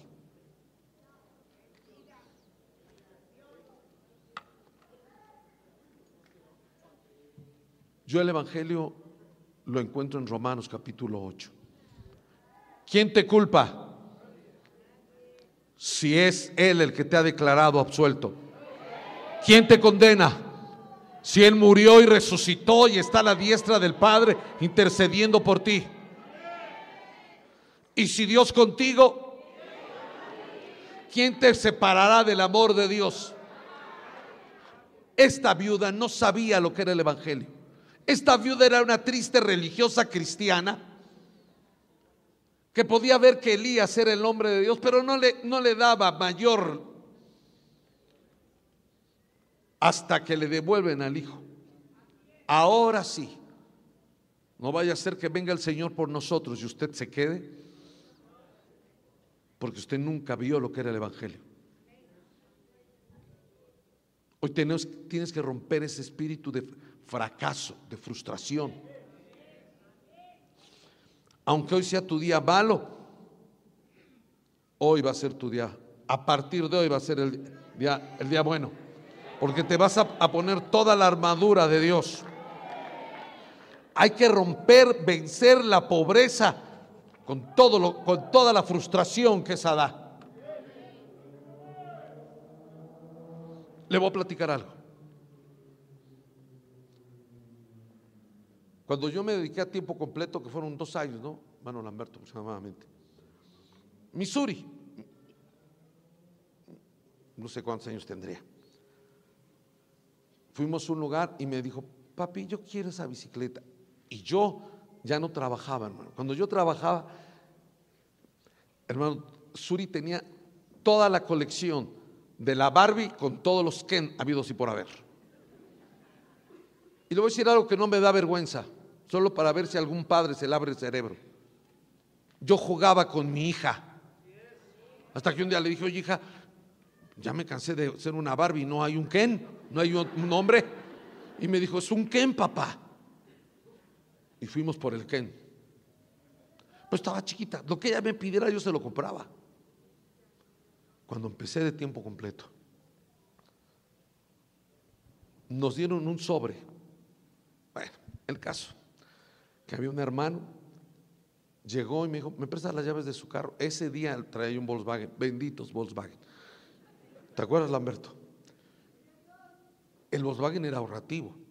Yo ya me había acabado la reserva de la reserva. Y llegué y lo estacioné. La iglesia estaba en Río Consulado, abajo del túnel. Y ya para irnos, pregunto, ¿y cuánto se recogió? De ofrenda, nada. Y de diezmo, pero como yo le hablé al Señor, le dije que yo no iba a agarrar del diezmo. Entonces llegamos, nos subimos, tanque lleno. ¿Qué pasó? Entonces le hablé al hermano y, lo que pasa es que él me, él me iba a poner ahí un aceite de donde él trabajaba, no tenía por qué haber. bueno. Pero luego otro hermano lo liquidaron. Cuando yo fui con Suri y vio una bicicleta, le dije, hija, Dios va a proveer. Y yo tomé, me apunté en la mano el, el costo de la bicicleta. Pasaron dos semanas, creo. Y cuando me busco en la bolsa traía un sobre. Era un hermano que había depositado lo de su, el diezmo de su liquidación. En mi, pero eso no tenía que haber dado diezmo, ¿no? Pero los dio. Cuando yo veo la cantidad, hasta con centavos, era la bicicleta de mi hija. Ahí descubrí que si yo cuido de lo de él, él cuida de lo mío. Y mire usted, él ha sido fiel. Y todavía nos falta. Si usted se mete en este barco conmigo, usted va a ver cosas sobrenaturales. Ya empezó con, el, con la paloma, ahí va a ver. Dios es un Dios proveedor. Saca esa, ni estés pensando con orgullo eso. Ay, es que yo recuerdo que vengo de la pobreza. Eso es mentira. Mi hogar era pobre. Mentiroso, mentirosa. Si eres hija de Dios, tú vienes de la casa del Padre. Y la casa del Padre, según el Salmo 23, tiene todo. Se tiene que romper toda cadena mental. Todavía ni tocas, todavía ni mandas el currículum por mail y ya sabes que no vas a quedarte. Porque tu boca, tu mente, la toman demonios para despedazarte y hacerte amargarte, hacerte verte frustrado, frustrada y que digas, ese vecino es un hijo del diablo y le va bien y yo que soy tu hijo. Eso dijo Asaf. Asaf era el encargado de la alabanza. Y un día vio la prosperidad de un inconverso ¿y por qué le das tanto? Y a mí no me das nada, yo estoy metido en tu iglesia. Y entonces le dijo Dios, ¿quieres ver cómo termina él? ¿Quieres que yo te dé el final de él? Y entonces Asaf dijo, no, Señor, solo uno habla porque tiene hocico. Yo solo yo decía. Dice en Romanos 8, no lo busqué 8:35. ¿Qué me separará del amor de Dios? Ese es el que entiende eso, el que cree eso, está del otro lado. ¿Quién me separará del amor de Dios? Tribulación, hambre, desnudez, peligro, espada, lo alto, lo bajo, la muerte, la vida ni lo alto, ni lo bajo, ni ángeles, ni principados. Ahora sorpréndase, hermano.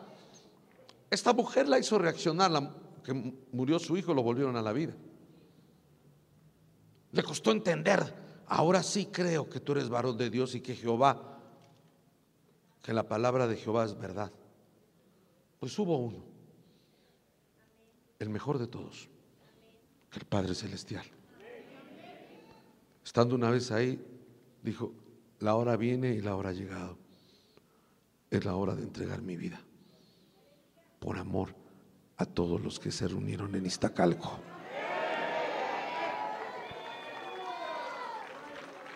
El que era el dueño del- de todo se hizo pobre para que tú y yo siendo pobres nos volviéramos ricos. No sé cuánto debas. No sé si tu día malo es algo económico, pero te voy a decir algo. Cuando pasa eso, generalmente se queda uno solo. Porque a nadie le importas más que a Él. Si tú pones al Dios del cielo por encima de todo y por encima de tus preocupaciones, no que te resignes, no que digas, bueno, pues sí, yo debo esa lana, pero pues debo, no miento, tengo, no tengo, no sé cómo va el dicho ese. ¿Cómo? No, a ver, no hablen todos. A ver, José Luis, fuerte.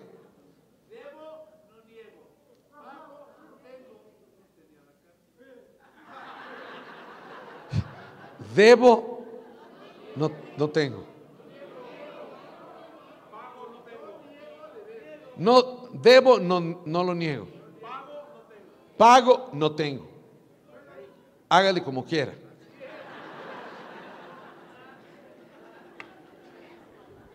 No, hermano, si yo, si yo de plano que nací en otro país, de ese dicho.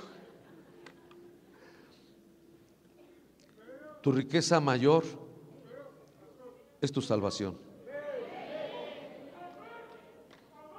Dios le enseñó a su siervo Elías que él tenía diferentes canales para bendecirlo. No solo los cuervos, no solo el arroyo de Querit, no solo la viuda, Dios siempre va a buscar cómo bendecir a los que son tuyos. Y la viuda pudo entender lo que es la salvación, el Evangelio, que no es una prédica, no es un milagro, es tener amor y creer y, y creer y creerle al Todopoderoso. Qué triste esta mujer ahora sé que tú eres un varón de Dios. Ahora sé que la palabra de Jehová es verdadera. ¿Hasta dónde quieres llegar? ¿Hasta dónde quieres vivir?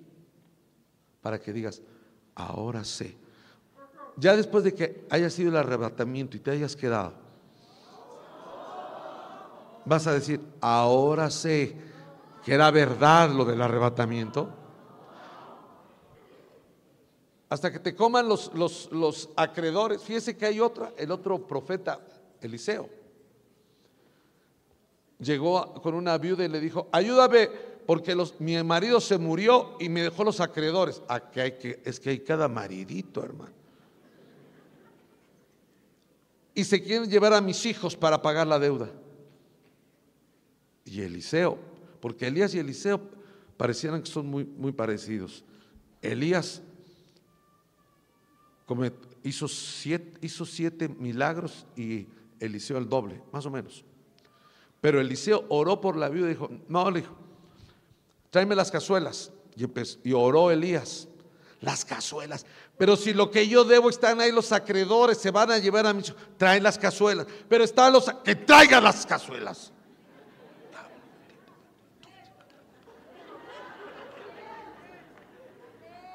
¿Qué dijo pastor?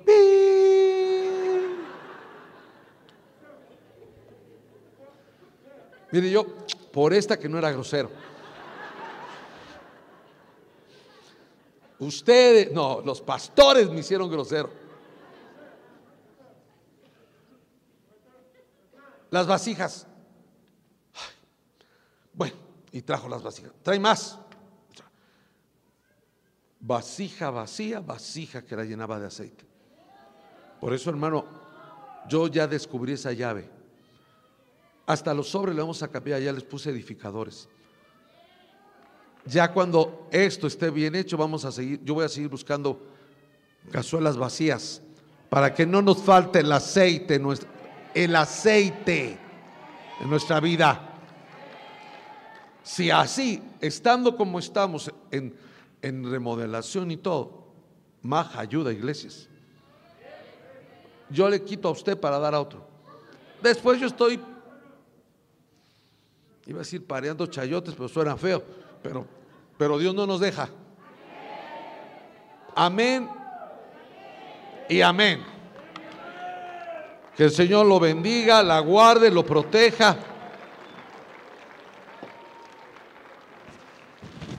Qué gusto verte, Rubén. Te vi, pero luego como ahorita venía yo aquí y vi una hermana y dije, súbase al carro, va a la iglesia. Y me dijo, yo soy católica, entonces no quiero meter la pata otra vez. Aquí en la esquina, aquí en la esquina. La confundí con la, esposa de Andrés, con tu esposa. Y me dijo, tú, yo soy católica. Le dije, yo soy cristiano. Este, captó esto de romper eso, sobre todo los varones.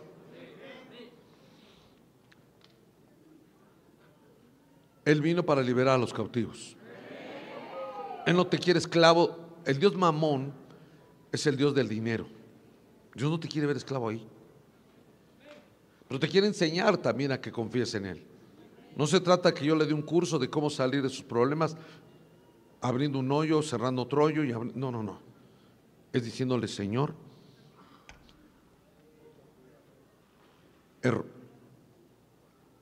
he cometido errores.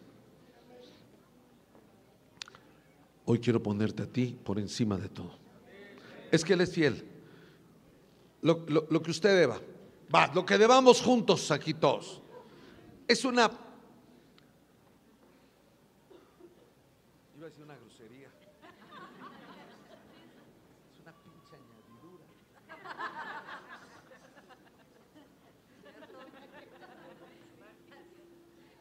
¿Quiere oírla?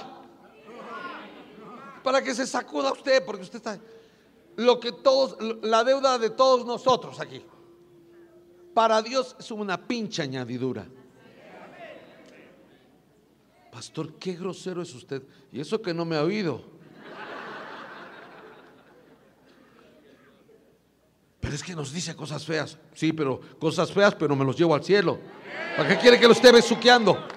¿Para qué quiere que le esté hablando con palabras rimbombantes? Y, el, hebreo, Shalom Bajin y Hashanah Maska. Le digo las cosas como son. Porque la vida es así. Amén. Busca primeramente el rey. Yo, lo dije yo. Alex, lo dije yo. Lo inventé yo, Salvador. ¿En dónde está Otto? Está en la Biblia, en la que usted trae. Y ahí él dijo, buscad primeramente el reino de Dios y su justicia y todo vendrá por añadidura. ¿Qué cita es? A la añadidura, póngale ahí su añadidura.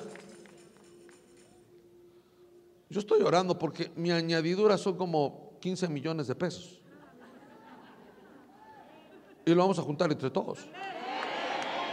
Porque no lo quiero para comprarme una casa, lo quiero para arreglar la iglesia. Pero eso es una añadidura. ¿Y tú con cuánto estás amarrado? Uy, pastor, si yo le platicara. Se me juntó ya Vancomer y Banamex juntos. ¿Quiere que le diga algo? Ay, no sé si voy a hacer bien en decírselo. Beto, no sé si voy a decir bien esto, pero... ¿Y qué si algún día le bloquean estar en el buró de crédito? ¿Cuál es la consecuencia de estar en el buró de crédito? El miedo. Es que, voy a estar en el- es que me van a poner en el buró de crédito. Yo siento que, que cuando alguien dice van a poner en el buró de crédito, es que me van a poner en el buró de, de, de Drácula.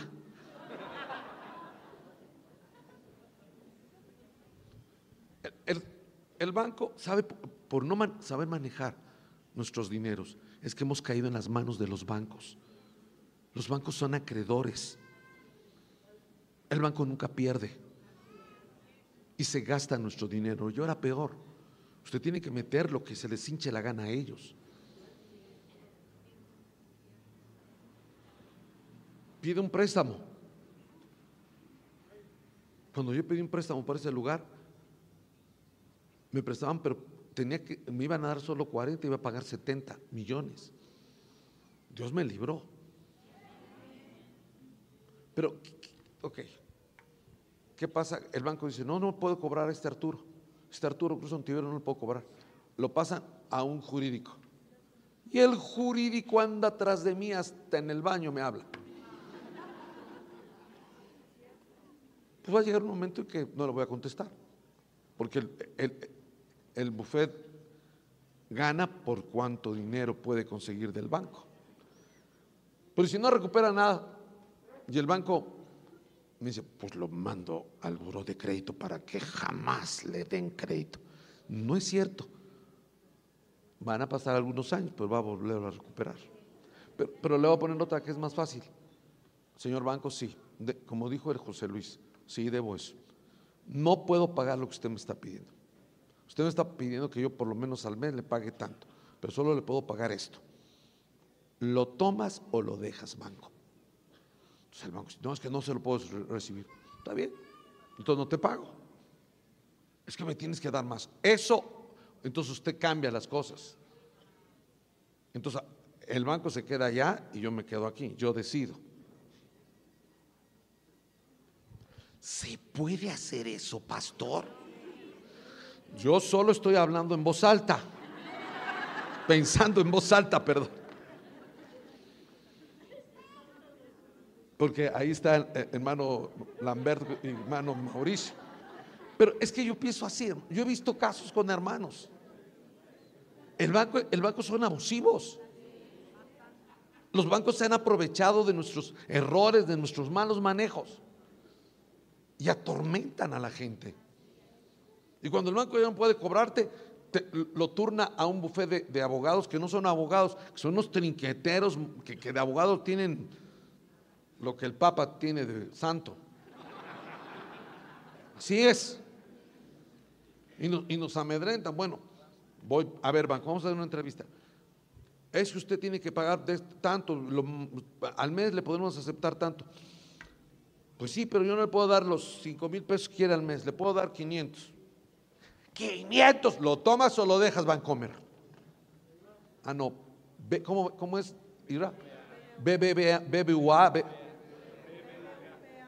Ira, ¿cómo ves lo que estoy diciendo?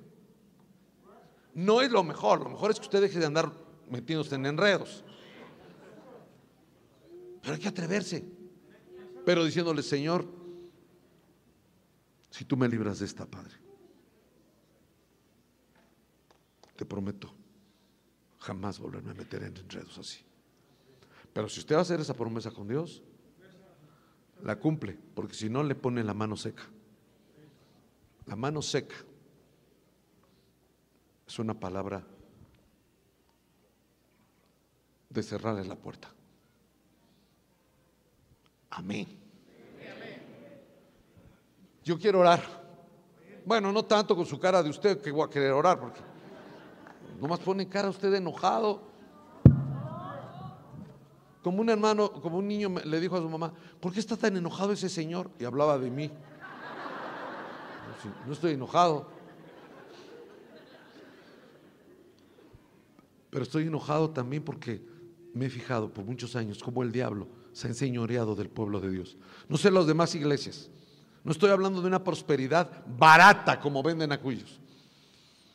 Yo no vendo los milagros ni vendo las sanidades, ni es el móvil.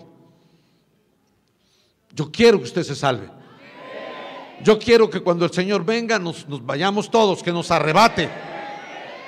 Que usted se suelte de las amarras que lo tienen a este mundo. Pero tenemos que hacer cambios en nuestra manera. Lo primero es ponerlo a Él por encima de todo. Usted no puede salirle al Señor con la embajada. Ah, es que, pastor, es que yo no puedo venir esta semana porque trabajo. Entonces te va a decir el Señor, sigue trabajando a ver cuándo puedes salir de tus broncas. Es, si le vas a dar la prioridad, hermano, sin vergüenza tenemos. Solo tenemos el miércoles entre semana, el martes oración. Va. El domingo usted llega hasta tarde. Nos llegamos, dijo el otro indio. Es darle a él la prioridad que se merece, que es de él, que la pagó. Él se hizo deudor para que usted fuera libre y yo fuéramos libres. La deuda más grande que teníamos, sí que era imposible de pagar, ya la pagó el Señor en la cruz del Calvario. Amén. Mauri. Mauri.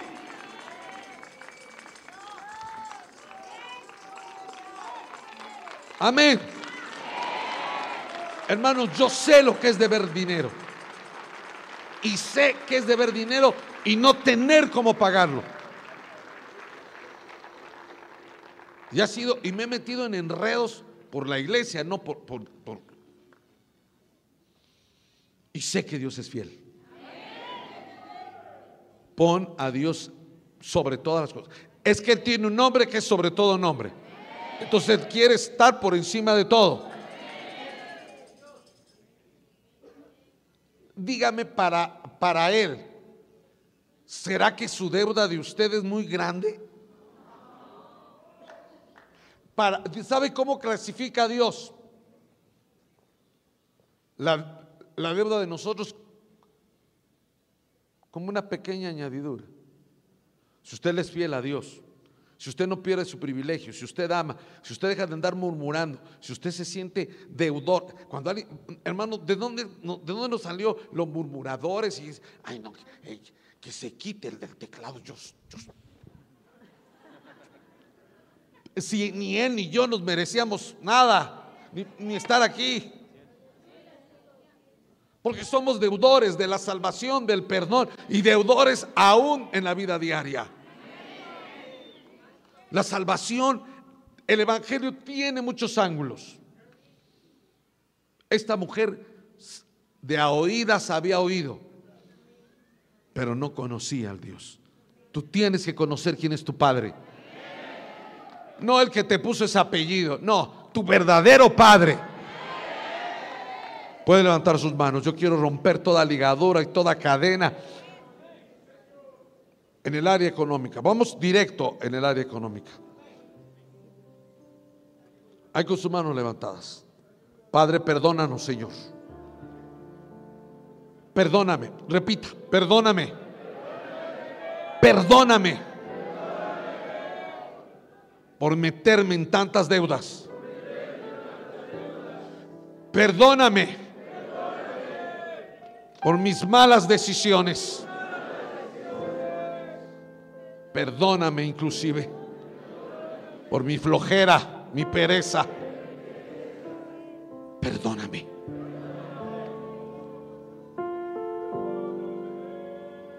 Te entrego mi vida. Quiero conocerte en esa dimensión.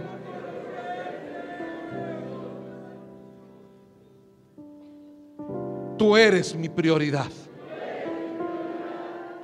Tú eres mi prioridad.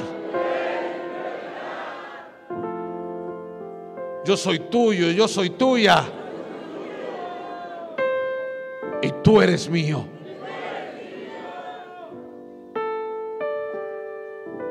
Déjame conocerte. Te lo pido. En el nombre de Jesús. Ahora levante sus manos. Yo le ruego que usted me haga el favor de permitirme bendecirle. Bendición en términos bíblicos, no en un diccionario, es autorizarle a ser próspero. No sé quién sea tu padre, pero sí sé quién es el mío.